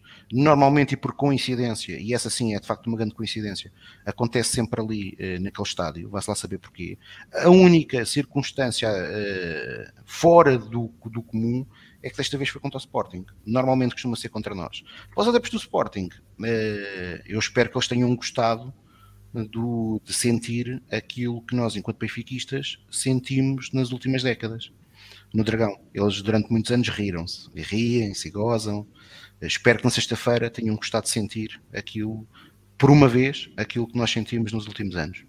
Portanto, sobre o processo Saca Azul e aquilo que foi uma reportagem especulativa de dois, de dois órgãos de comunicação social num timing uh, que parece que foi escolhido a dedo. Eu espero que a justiça uh, funcione. Acho, e na minha opinião já o disse aqui várias vezes, Domingos Soares Oliveira, Miguel Moreira deviam já há muito tempo, até para a sua defesa e para a defesa da Benfica SAD, estarem afastados de qualquer função no clube e, portanto, eh, mantenho essa posição sobre especular eh, sobre um árbitro, ainda por cima, que eh, só por coincidência eh, nos últimos 10 jogos capitou do Benfica. Tem uma percentagem de vitórias de 75%, mas que foi, teve responsável como jogos como o de Santa Maria da Feira, é que inclusive eu vi um comentador que agora está na, na, na CNN, quando estava no outro canal, a ir buscar umas linhas virtuais em que provou que o lance foi bem anulado. E portanto, esse também é insuspeito, não é? Rui Santos é insuspeito de, ser, de fazer favorecimentos ao Benfica que até foi buscar uma tecnologia em que se provava que de facto o jogador do Feirense estava fora de jogo. Numa arbitragem em que as grandes penalidades são evidentes. Uh, num árbitro que tem uma percentagem de vitórias uh, com, quando arbitra jogos dos nossos rivais superiores àquelas que nós temos é demasiado repuscado, uh, mas pronto, nós sabemos que o Benfica, que o Benfica é o que vende e portanto há vários órgãos de comunicação social que tudo o que é tudo o que é vermelho uh, gostam, gostam muito de empolar, pena não fazerem o mesmo, ou, ou, principalmente não fazerem aquilo que deveriam, que era verdadeiras, verdadeira investigação jornalística uh, para, para, para, para, sobre, outro, sobre, sobre outros clubes. Sobre o Benfica, só dar uma nota, uh, lamento, o Pedro Carmo há pouco disse uma coisa que lamentava que o Benfica não tivesse dito nada sobre sábado eu honestamente eu percebo o que o Pedro Carmo disse, mas o que eu gostava é que ontem a direção do Benfica, sem medos, tivesse dito que eh, aquilo era completamente falso e que jamais, em momento algum, eh, até porque aquelas pessoas todas estão na direção do Benfica, ou grande parte deles estão lá eh, no período a que reporta aquele caso, alguma vez o Benfica esteve uh, envolvido em, algum, em algum, alguma tentativa de corrupção, seja a que a gente for, seja ele jogador, seja ele árbitro, e que, e que uh, a, a, CNN teria que provar ou teria que fazer prova de onde é que obteve essa informação. E, portanto, é, é, de lamentar que a defesa do Benfica tenha sido feita por um escritório de advogados, que representa o Sport Lisboa Benfica, é evidente, que, no meu entendimento, o comunicado que foi feito é esclarecedor, mas creio que ontem ontem a principal figura do Sport Lisboa Benfica deveria ter dado a cara porque os benfiquistas muitos que se calhar não têm o um nível de, de informação que nós que estamos aqui e aqueles que nos acompanham têm sobre o clube, provavelmente podem ter, pode ter ficado, podem ter ficado com dúvidas sobre, sobre como funciona o Sport Lisboa Benfica. E, portanto, era, tinha sido e deveria ter sido ontem que o Benfica devia ter dado um murro na mesa, até porque é evidente que a, a, aquilo que é a perseguição ao Benfica uh, pela própria comunicação social uh, nas últimas, nos últimos meses uh, tem sido tem sido uma, tem sido ataques constantes temos fugas constantes a serem a conta gotas libertadas na imprensa em momentos alguns deles críticos da época e era ontem que o Benfica deveria ter dado um murro na mesa. Mas, portanto, sobre aquela, aquela, aquela infabulação que foi criada ontem pela, pela CNN e pelo Correio da Manhã, três dias, dois dias depois do espetáculo criminoso que assistimos na, na sexta-feira no Estádio do Dragão, é isto que me resta a dizer. e esperar que os castigos sejam de, do jogo de sexta-feira saiam o mais rápido possível, que ninguém se esqueça daquilo que se passou, muito curioso para perceber como é que vai ficar uh, esta história de ter assistentes de jogo uh, a baterem em, em, atletas adversários, muito curioso uh, também para perceber e aguardar pelas reportagens fantásticas de investigação jornalística sobre aquilo que se passa uh, no Futebol Clube do Porto, principalmente sobre o contrato da Altice, sobre uh, as ligações perigosas com o Portimonense, clube que, por coincidência ou não, coincidências da vida, desde que está na Primeira Liga, uh, todos os jogos que disputou com o Futebol Clube do Porto acabaram sempre da mesma forma, com a derrota para o Portimonense. Recordo-me aqui de um jogo em Portimão, creio eu até na época do Bruno Lage, ou na época seguinte, que num canto, aos 97 minutos, os jogadores do Portimonense estavam todos acantonados numa, numa, num dos lados da grande área. Junto a um poste. Junto a um poste, deixando completamente sozinho um jogador do Futebol Clube do Porto, quase certeza que não trabalham, não trabalham lances e livres, não trabalham lances de bola parada. Uh, portanto, acontece, são coincidências no futebol português. Por acaso, esse uh, lance foi bem trabalhado. Foi, foi muito bem trabalhado. Uh, portanto, era isto que eu gostava que acontecesse. E sobre o Benfica, espero serenamente pela justiça, naquilo que são os processos que estão a decorrer. Até agora o Benfica não foi ainda formalmente acusado de nada. e uma coisa é certa, e eu só tenho a certeza: se algum dia o Sport Lisboa e Benfica for condenado, seja o que for, os adeptos e associados do Sport Lisboa e Benfica estarão cá para ajudar o clube a reerguer-se. Não esquecerão os responsáveis desses atos. Espero, e, e, eu sempre esperei isto, que quem representa, quem representa agora e quem representou o Sport Lisboa Benfica tenha a perfeita noção que isso provavelmente poderá ter uh, um custo grande também para eles. Uh, provavelmente, se calhar, é melhor emigrarem. se porventura se porventura ultrapassaram essa fronteira, uh, mas se isso acontecer, tenha certeza absoluta que não faltará uh, apoio ao Sport Lisboa Benfica para o reerguer e para, e, para, e para fazer dele maior do que aquilo que ele já foi. Carlos, uh, o que tens a dizer sobre este caso que, uh, que volta a envolver o nome do Sport Lisboa Benfica? Não, isto, isto, não é bem um caso, isto é mais ou menos um não caso, mas seja como for, uma nota prévia. que nisso estou também 100% alinhado com o Tiago. Uh, a haver alguma corrupção deste nível, influências, subornos, manipulação de resultados, etc., que se investigue o que tem que se investigar, que seja feita, seja dada a sentença que tiver que ser, e se o Benfica tiver aqui para a segunda, para a terceira, para a quinta divisão, uh, lá estarei nos jogos do Benfica na mesma, como esteja ele em que divisão estiver, ou num jogo da Champions, ou num jogo da Liga Europa, ou do torneio do Guadiana, uh, é-me perfeitamente indiferente e estarei lá uh, a apoiar o clube e, obviamente, a contribuir para, para o trajeto de recuperação do que quer que seja. Uh, agora, uh, indo então direito a este não caso, portanto, de alguma forma, tentando cozer aqui a, a, as linhas que, que, deveriam unir as, as várias partes desta, desta narrativa que saiu por parte da, da TVI, da, da CNN. Um, portanto, o, há um dinheiro que é uh, desviado do Benfica para uma determinada empresa passe a expressão, de vão de escada, aparentemente uma empresa pequena que não justificaria nem de todo, nem de perto nem de longe, a prestação de serviços que ascendesse a esse tal montante de quase 2 milhões de euros, uh, e depois essa empresa, por, por coincidência temporal ou não, fazia pagamentos uh, ao árbitro Bruno Paixão. E, portanto, daqui se, se unem aqueles pontos todos uh, para, que, para concluir que o Benfica subornava Bruno Paixão para ser beneficiado nos resultados. Portanto, é esta, foi esta a história um, de alguma forma que foi montada. Um, acresce dizer que uh, já uh, a, história, a história é uma história, obviamente, em segunda mão, uma história requentada. Um, de um, de, desse crime, desse, desse branqueamento ou desse desvio de capitais do Benfica para essa tal empresa, no tal montante de perto de 2 milhões de euros, uh, de que o Benfica até já foi absolvido e, portanto, uh, essa, essa, essa cadeia de interesses, digamos assim, morre à nascença. Um, porque não se verifica o, o facto primeiro que depois justificaria toda essa cadeia de, de, de eventos que teriam que ser correlacionados por aí fora. Um, e depois uh, dá-se também o caso de uh, então onde é que estão os jogos em que, em que, o Benfica teria sido beneficiado por Bruno Paixão, também, também era interessante saber.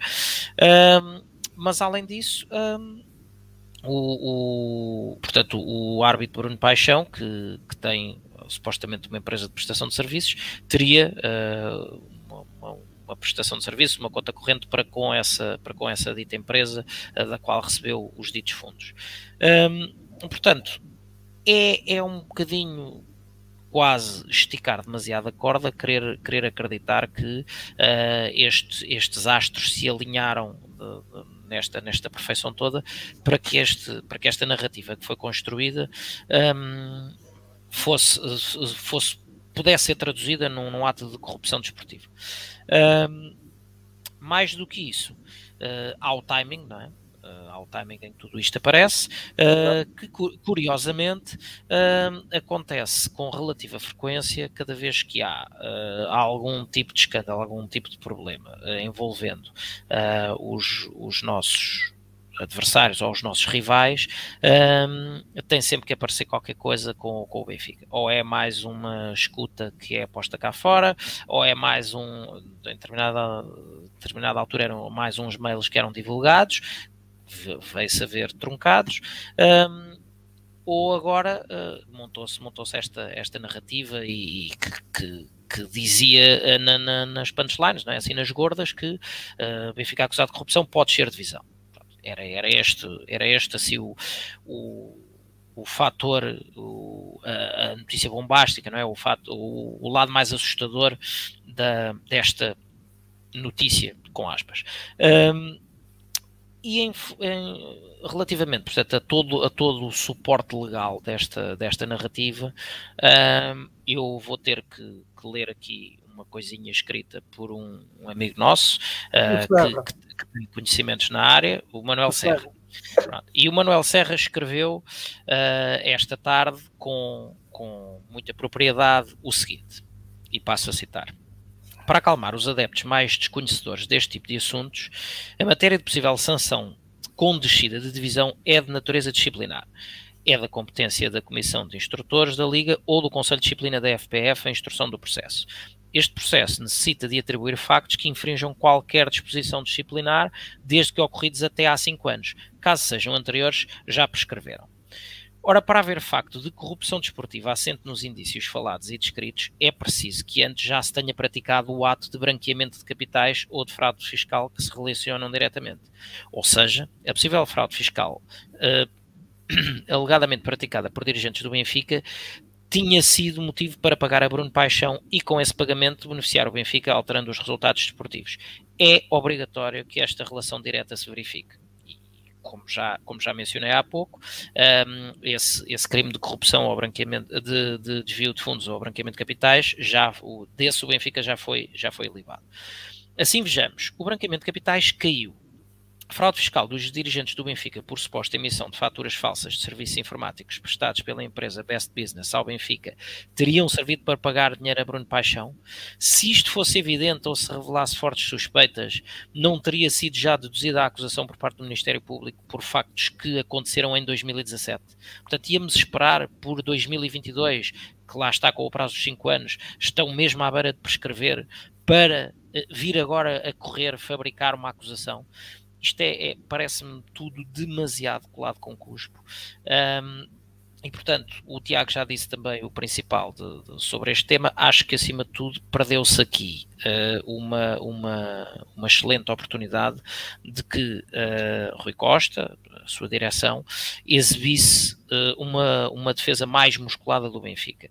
Ainda que o comunicado seja, do ponto de vista técnico, factual, não é? e, portanto, sólido, uh, não, não, é, não é feito de, de, forma suficientemente convincente para a maioria dos benfiquistas. E, portanto, faria sentido que essa que essa defesa muito mais musculada do, dos interesses do Benfica uh, fosse feita perante uma, uma, uma fabricação de, deste, deste género.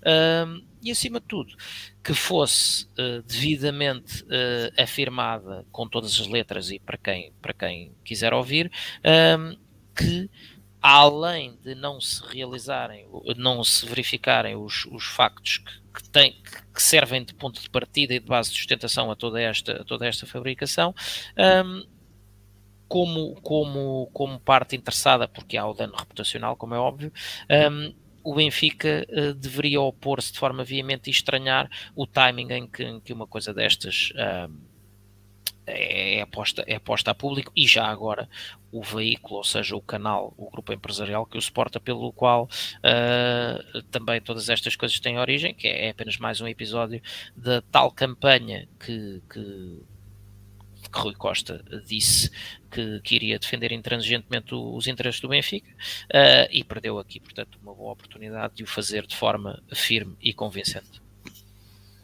Uh, Pedro, já agora desculpa lá, oh, Rui, só, só para dar uma nota, é uma coisa rápida, é uma coisa rápida e, e só tem a ver aqui com os comentários. Desculpa lá, Carmo, mas há aqui, há aqui, muita malta que está a falar no José Eduardo Muniz uh, e há aqui um dado curioso que é a TVI podia ter perguntado a José Eduardo Muniz podia ter logo perguntado, porque José Eduardo Muniz é atual diretor-geral. Portanto, podiam logo ter é? perguntado. E estava lá na altura a que reporta os ou, ou se não, se calhar a TVI está disponível a, a, contratar alguém que foi administrador de uma sociedade que, pelos vistos, esteve metido em esquemas marados. Se calhar pode ser isso. Querem fazer o mesmo?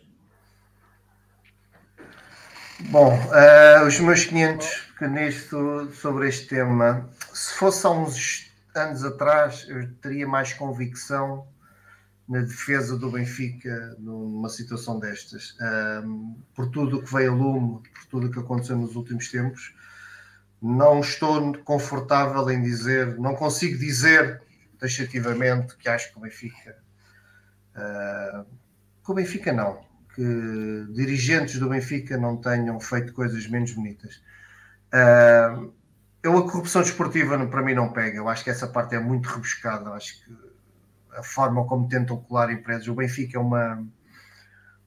O Benfica é, uma, é, um, é um, um clube, empresa, que tem ligações com, com muitas outras empresas. É perfeitamente natural que entre que essas empresas tenham ligações com alguém que esteja ligado ao futebol de uma maneira ou de outra. Os árbitros não são só árbitros, os árbitros têm outras, têm outras profissões, têm outros negócios. É perfeitamente possível que que agentes desportivos se encontrem no, no ramo empresarial, que, que, nada tenha, que nada tenha de mal. E como alguém já aqui falou do, no, nos comentários, eu concordo perfeitamente com isso, que seja apurado, que seja apurado de onde saiu o dinheiro, para quem é que saiu o dinheiro. No caso concreto, o Bruno Paixão, se o Bruno Paixão recebeu dinheiro de, dessa empresa, qual foi o serviço que fez para essa empresa, se os dinheiros pagos fazem sentido no, no mercado em, em que está inserido, etc. Um, eu não, eu não gosto de, de, apontar, eh, de falar destes temas de corrupção desportiva é, para, eh, olhando para se, é, vamos cá ver se o Bruno Paixão nos, nos, nos, ajudou ou não, se naqueles jogos o Benfica foi beneficiado ou não. Eu sei que a lei, eu sei que a lei define isso e a lei exige para haver corrupção tem que haver de facto o benefício, mas para mim basta haver tentativa de basta haver a compra do árbitro para nos beneficiar para ser para o crime estar, estar feito. Uh, sei que em termos de lei é, não chega, mas para mim, em termos pelo menos morais, chega perfeitamente para, para haver uma condenação. Uh, acho, acho que é muito, muito, muito rebuscado numa situação destas fazer uma analogia dessas, acho que não tem nada a ver. Não sei, e aí já será diferente, eu não sei se isto não pode ter sido mais um esquema para prejudicar o Benfica financeiramente. E é aí que eu, há uns tempos atrás eu não teria esta preocupação. Hoje tenho muito essa preocupação. Portanto, mas, espero... okay. Desculpa Sim. interromper, mas o que, o que a justiça neste momento sobre o saco azul, sobre o Benfica, e o Carlos já disse bem, e eu já tinha também dito na minha intervenção, é branqueamento de capitais e fogo ao fisco, não é corrupção. Certo. Portanto, estamos a especular.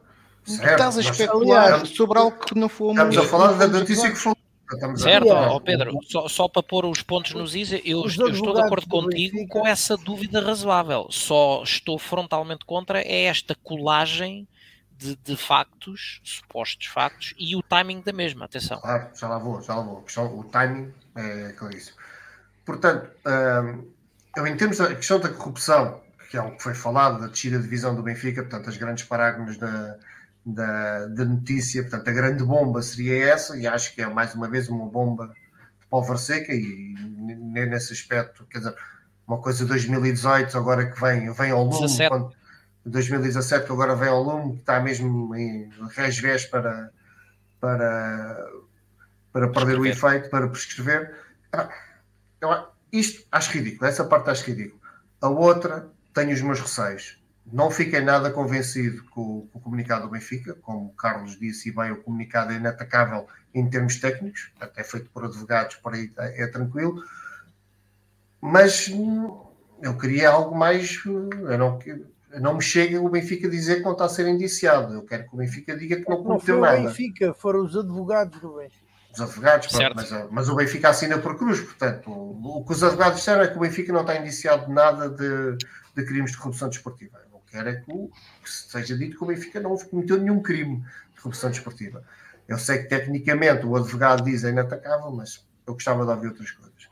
Agora, que não haja a menor dúvida que isto surge, ao fim deste tempo todo, surge agora apenas e só para abafar o que aconteceu sexta-feira.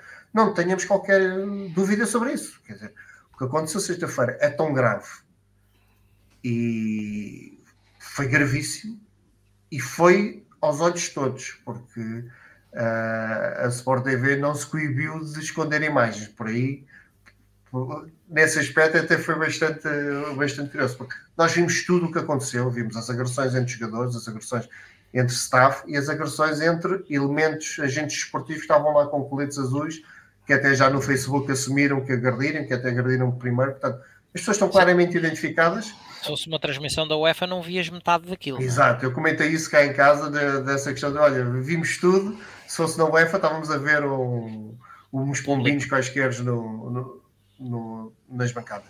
Portanto, onde o que aconteceu é grave e temos a ver agora, estão a sair os castigos, que são ridículos, para tudo o que aconteceu são ridículos, principalmente comparados com, com o caso, com o nosso caso do, do que por, por a agressão, que, por aquele problema que teve com, com, com o Eduardo, apanhou dois meses de suspensão, quer dizer, e agora os jogadores do Sport que andaram e do Porto que andaram ali envolvidos na, naquela escaramuça vão apanhar dois, três jogos. Pode ser que o, que o Pep e o Tabata apanhem um bocadinho mais, não.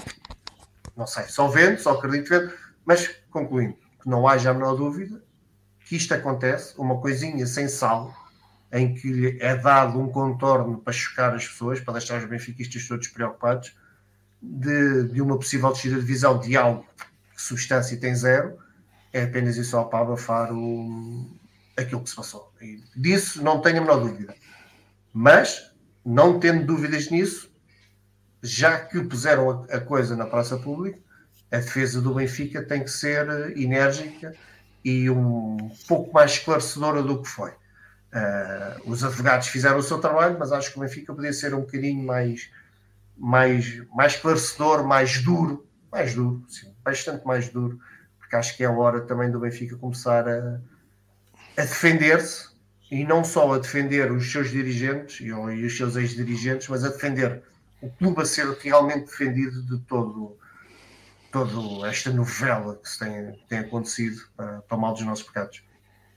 Ora, avançando uh, para o último tema do Falar Benfica, o tradicional balanço das modalidades. Há esta semana a salientar então duas vitórias da equipa de handball um, e uh, essas acabam por ser uh, as grandes notas. Hoje houve um jogo de futsal, o Benfica esteve a vencer por 3-1 o Leões de Porto Salvo, consentiu a igualdade no último segundo, de acordo com as informações que aqui surgiram na caixa de Sim. comentários. Um, hoje começo por ti o balanço das modalidades, Carlos. Uh, pronto, temos esse, esse empate, não é? Que segundo, segundo vi também do, dos comentários, acho que a equipa adormeceu à sombra do 3-1 e, portanto, cede um empate de forma completamente desnecessária. Um, ainda ao que se passou uh, desde o final de, portanto, da, da semana anterior uh, e, e, fim de semana incluído, uh, começando pelo basquete masculino, depois da, daquela que tinha sido a, a derrota contra o Sporting na, na, sexta jornada da Taça Europa, o regresso ao campeonato e na vigésima jornada uh, o Benfica vence a Overense por 86-64, uma vitória confortável em que, em que mais uma vez uh, Frank Haynes voltou a ser o melhor marcador da equipa com 21 pontos e, acima de tudo, no plano interno, a quarta vitória seguida para o campeonato um, e, portanto, manter a pressão sobre o Sporting no topo da classificação. Um, no handball, uh, primeiro na jornada, ainda na jornada 16, uma vitória contra o Avanca uh, por 36-21 e a subida ao terceiro lugar, uh, sendo que uh, o Benfica tinha um jogo a menos que o tinha e tem um jogo a menos que o Porto em segundo e, e, dois jogos a menos que o Sporting em primeiro. o que nos trouxe àquele fabuloso jogo que o, que o Tiago já acabou por falar um pouco. Mais de 1400 dias depois, uh, porque o Benfica não vencia o Porto uh, desde 2018, uma vitória brutal de 36-33. O, o, nosso melhor marcador foi Lazar Kukic, uh, mas eu, eu que não sou diga-se, confesso, não sou um especial apreciador de, de handball, uh, nomeadamente a ver na televisão. Uh, acabei por ver depois a segunda parte do jogo uh, e o nosso guarda-redes Gustavo Capdeville foi uma coisa fabulosa. Defendeu 13 dos 43 remates de que foi alvo, uma, uma percentagem ah, de uma eficácia defensiva de 30%, que é um, que é um valor assombroso do, para um guarda-redes de handball.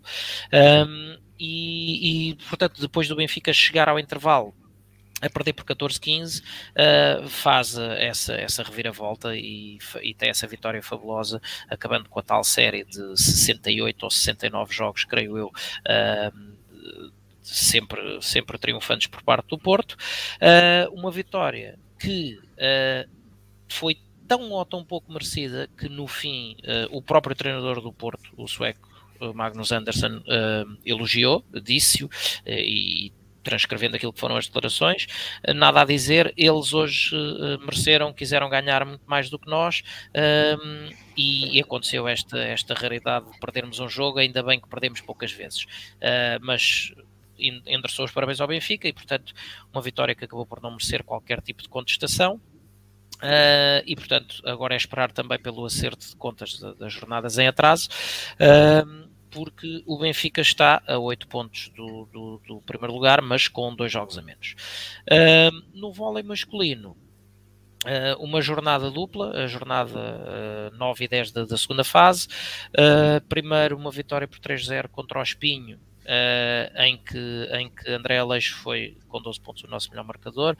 Uma vitória sem qualquer tipo de mácula após um bom início do espinho uh, e, e, uma boa resposta depois daquilo que tinha sido uma semana difícil no nível da Champions.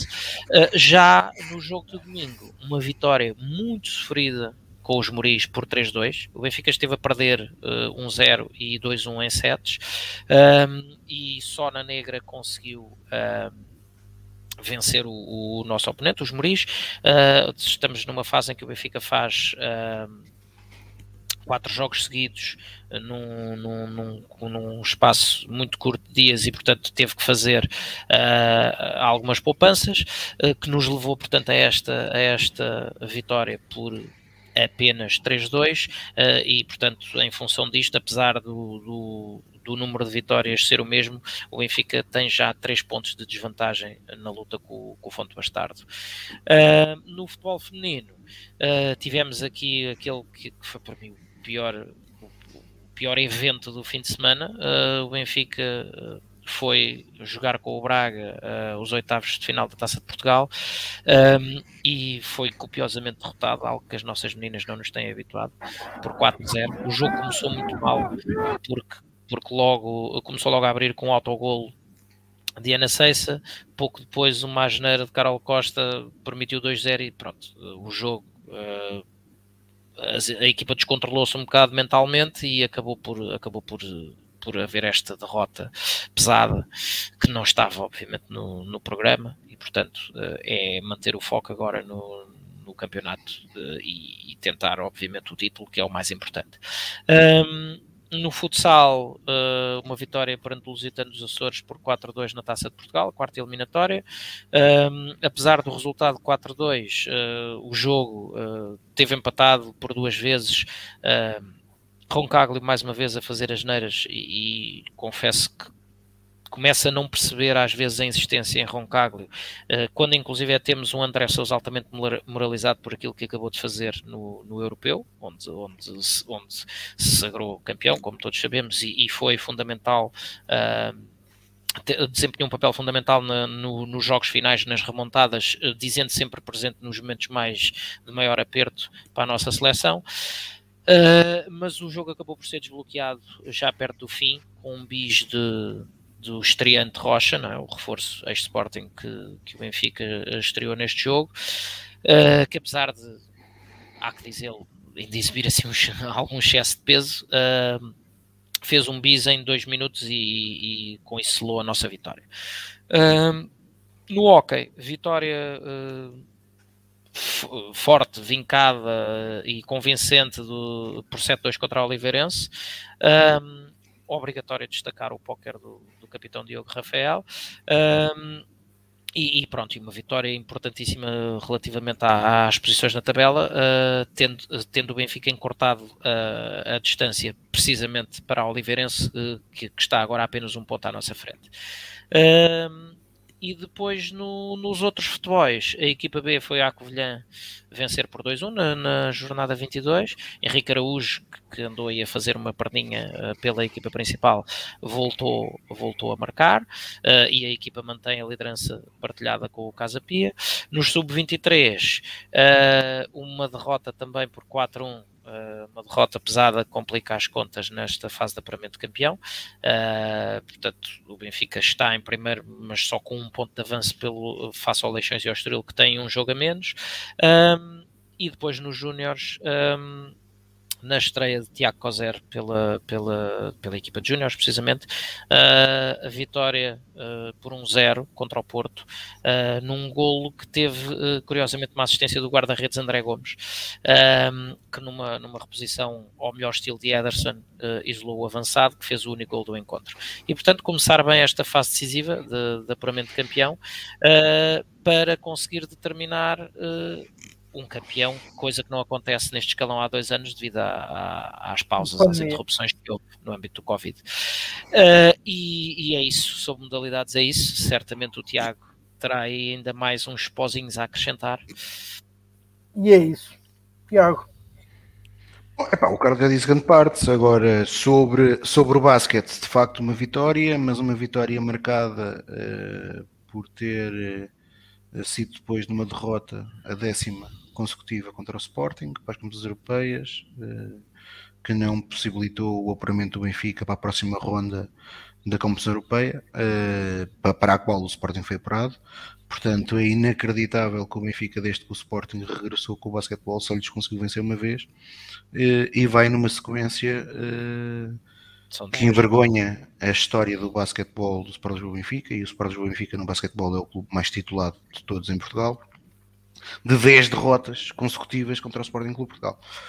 Uh, numa secção onde se continua a gastar dinheiro, aliás, aparentemente tudo aponta que o Benfica vai, vai agora fazer uma dupla, contra, uma dupla contratação, portanto vão ter que ser dois jogadores, um americano para entrar outro, o americano, uh, e será feita uma, uma troca de dois portugueses, mas onde se vai voltar a pôr dinheiro em cima do problema, uh, sendo que o Benfica já gasta bastante no basquetebol. Eh, e portanto, isto não é um problema, eh, aquilo que se tem passado no basquetebol nos últimos anos, não é um problema financeiro, é um problema de competência. E, e, é por isso que se justifica que o Benfica, em 10 jogos com o Sporting Clube Portugal, eh, acaba por perder os 10. Uh, e portanto, é verdade, vencemos o jogo para o campeonato, mas era expectável. Uh, e aquilo quando, quando este ano nos jogos a doer contra os adversários diretos perdemos-os todos. Não ganhamos um sequer no basquetebol. Sobre o vôlei eh, o Carlos também disse o Benfica tinha jogado na terça-feira passada contra o Zenit da Rússia na Luz.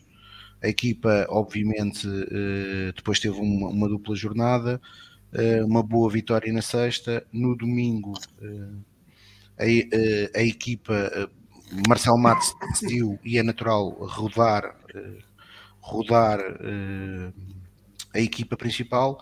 Eh, a verdade é que perdemos o primeiro set, vencemos o segundo, mas não aprendemos com os erros do primeiro set e acabamos por perder o terceiro set, o que nos forçou a ter que disputar uma negra depois e por pela Fonte Pastar ter ido perder ao Alvalade, ao João Rocha, uh, o Benfica neste momento ainda depende de si para ficar uh, em primeiro na fase regular. Uh, terá que vencer o Fonte Pastar por 3-0 ou 3-1 e depois terá que ganhar ao João Rocha.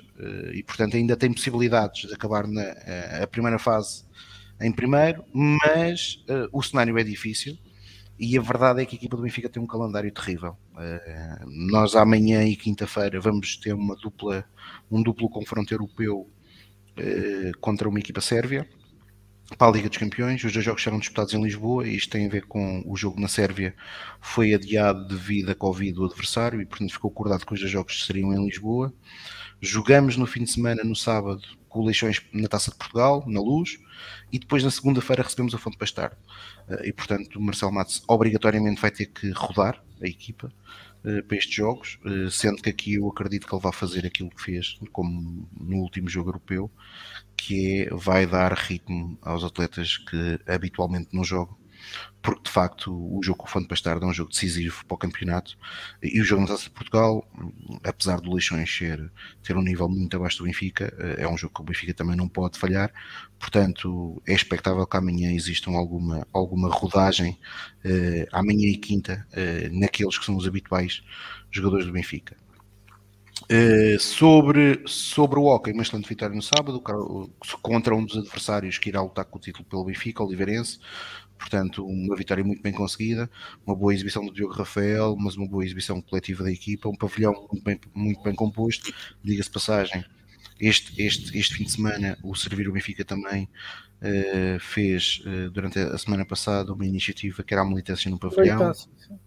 Uh, e acima de tudo, uh, aqui o mérito não é do servir, é o Benfica tem dado condições, neste momento não se paga uh, para ir aos pavilhões, portanto um associado não paga, já é possível comprar bilhetes online e portanto isto é mérito da direção do Sport Benfica, e bem, mas isto por si só não chega e portanto é, é, é preciso os adeptos e, e, principalmente quem, quem, quem se pode organizar como servir o Benfica e como páginas, houve muitas páginas e, e, e podcasts que partilharam como o Benfica FM, o Benfica Independente que faz serviço público há cerca de 3 anos uh, que foram partilhando uh, essa, essa, essa, essa iniciativa e eu espero que isto possa, uh, mais do que ser associado a um determinado grupo de adeptos, possa ser um hashtag que, que, que mobilize os adeptos do Benfica a comparecerem não só na luz, mas também fora da luz, no apoio às nossas modalidades. Portanto, militância no pavilhão é fundamental e foi isso que assistimos na noite de domingo eh,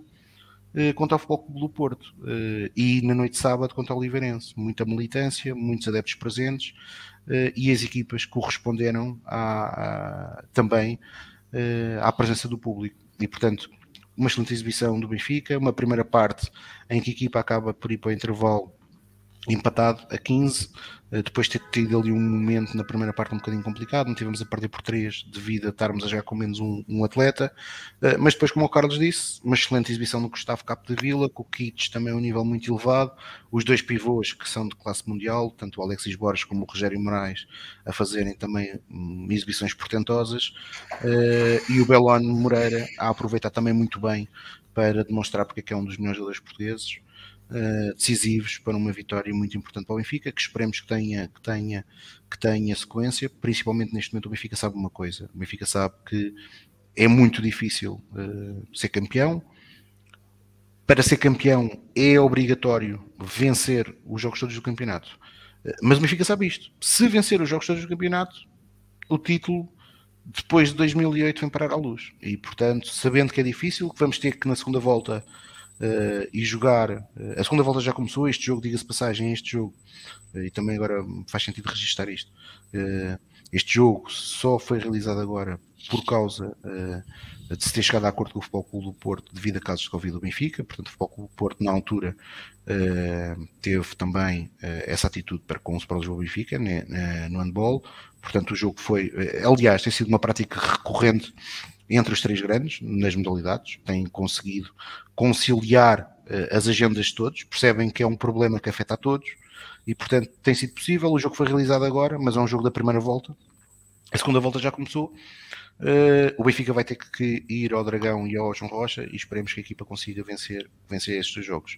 Sobre o futsal, uh, uma vitória eh, difícil para a Taça de Portugal. Espera-se muito mais esta equipa de futebol, de futsal, exige-se mais. Uh, é uma equipa que é preciso como repensar, desde a, como hoje, desde a liderança da equipa técnica até ao plantel. Aparentemente há notícias que dão conta que é possível do Benfica fazer regressar uh, pelo menos um dos dois jogadores que saíram este ano, o que é inacreditável. como é que o Benfica deixou sair dois atletas para agora fazê-los regressar? Mostra bem algum desnorte que existe nesta secção. Cecílio Depois, ou Tiago? Qual deles?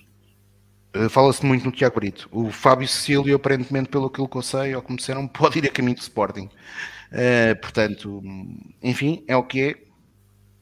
Uh, uma nota também aqui que eu gostava de dizer é para as equipas femininas. O, o voleibol, que durante o decorrer da semana passada, uma excelente vitória contra o Futebol Clube do Porto uh, a demonstrar aquilo que eu achava que não ia ser possível este ano, mas a demonstrar que é possível, que é possível se calhar lutar pelo título.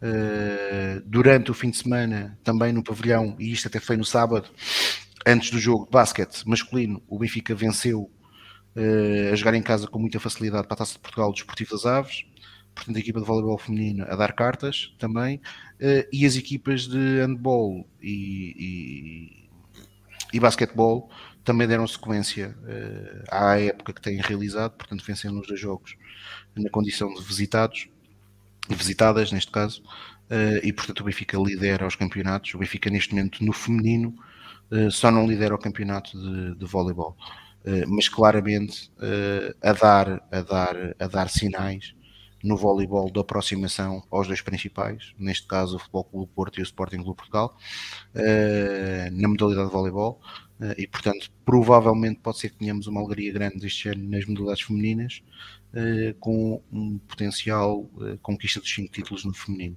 Uh, já no masculino, efetivamente não podemos dizer o mesmo, o voleibol de facto tem essas, tem essa, essas, é, é, existe essa expectativa legítima de conseguirmos fazer isso, de conquistar o campeonato, o tricampeonato, mas nas outras modalidades de pavilhão, com aquilo que tem sido as épocas até agora, está difícil. está difícil. Embora e isso é necessário de se registar, no caso do hockey em patins, tem sido feita uma recuperação muito interessante depois do início da época de facto desastroso uh, e a equipa tem, tem recuperado, teve um percalço desnecessário no meio desta recuperação que foi o empate no último segundo uh, em São João da Madeira mas a equipa tem feito esse, essa recuperação gradual Ora, uh, Pedro, para encerrar este Falar Benfica, uh, que nota retens das modalidades? Uh, este... Acima de tudo, depois deste, deste resumo fantástico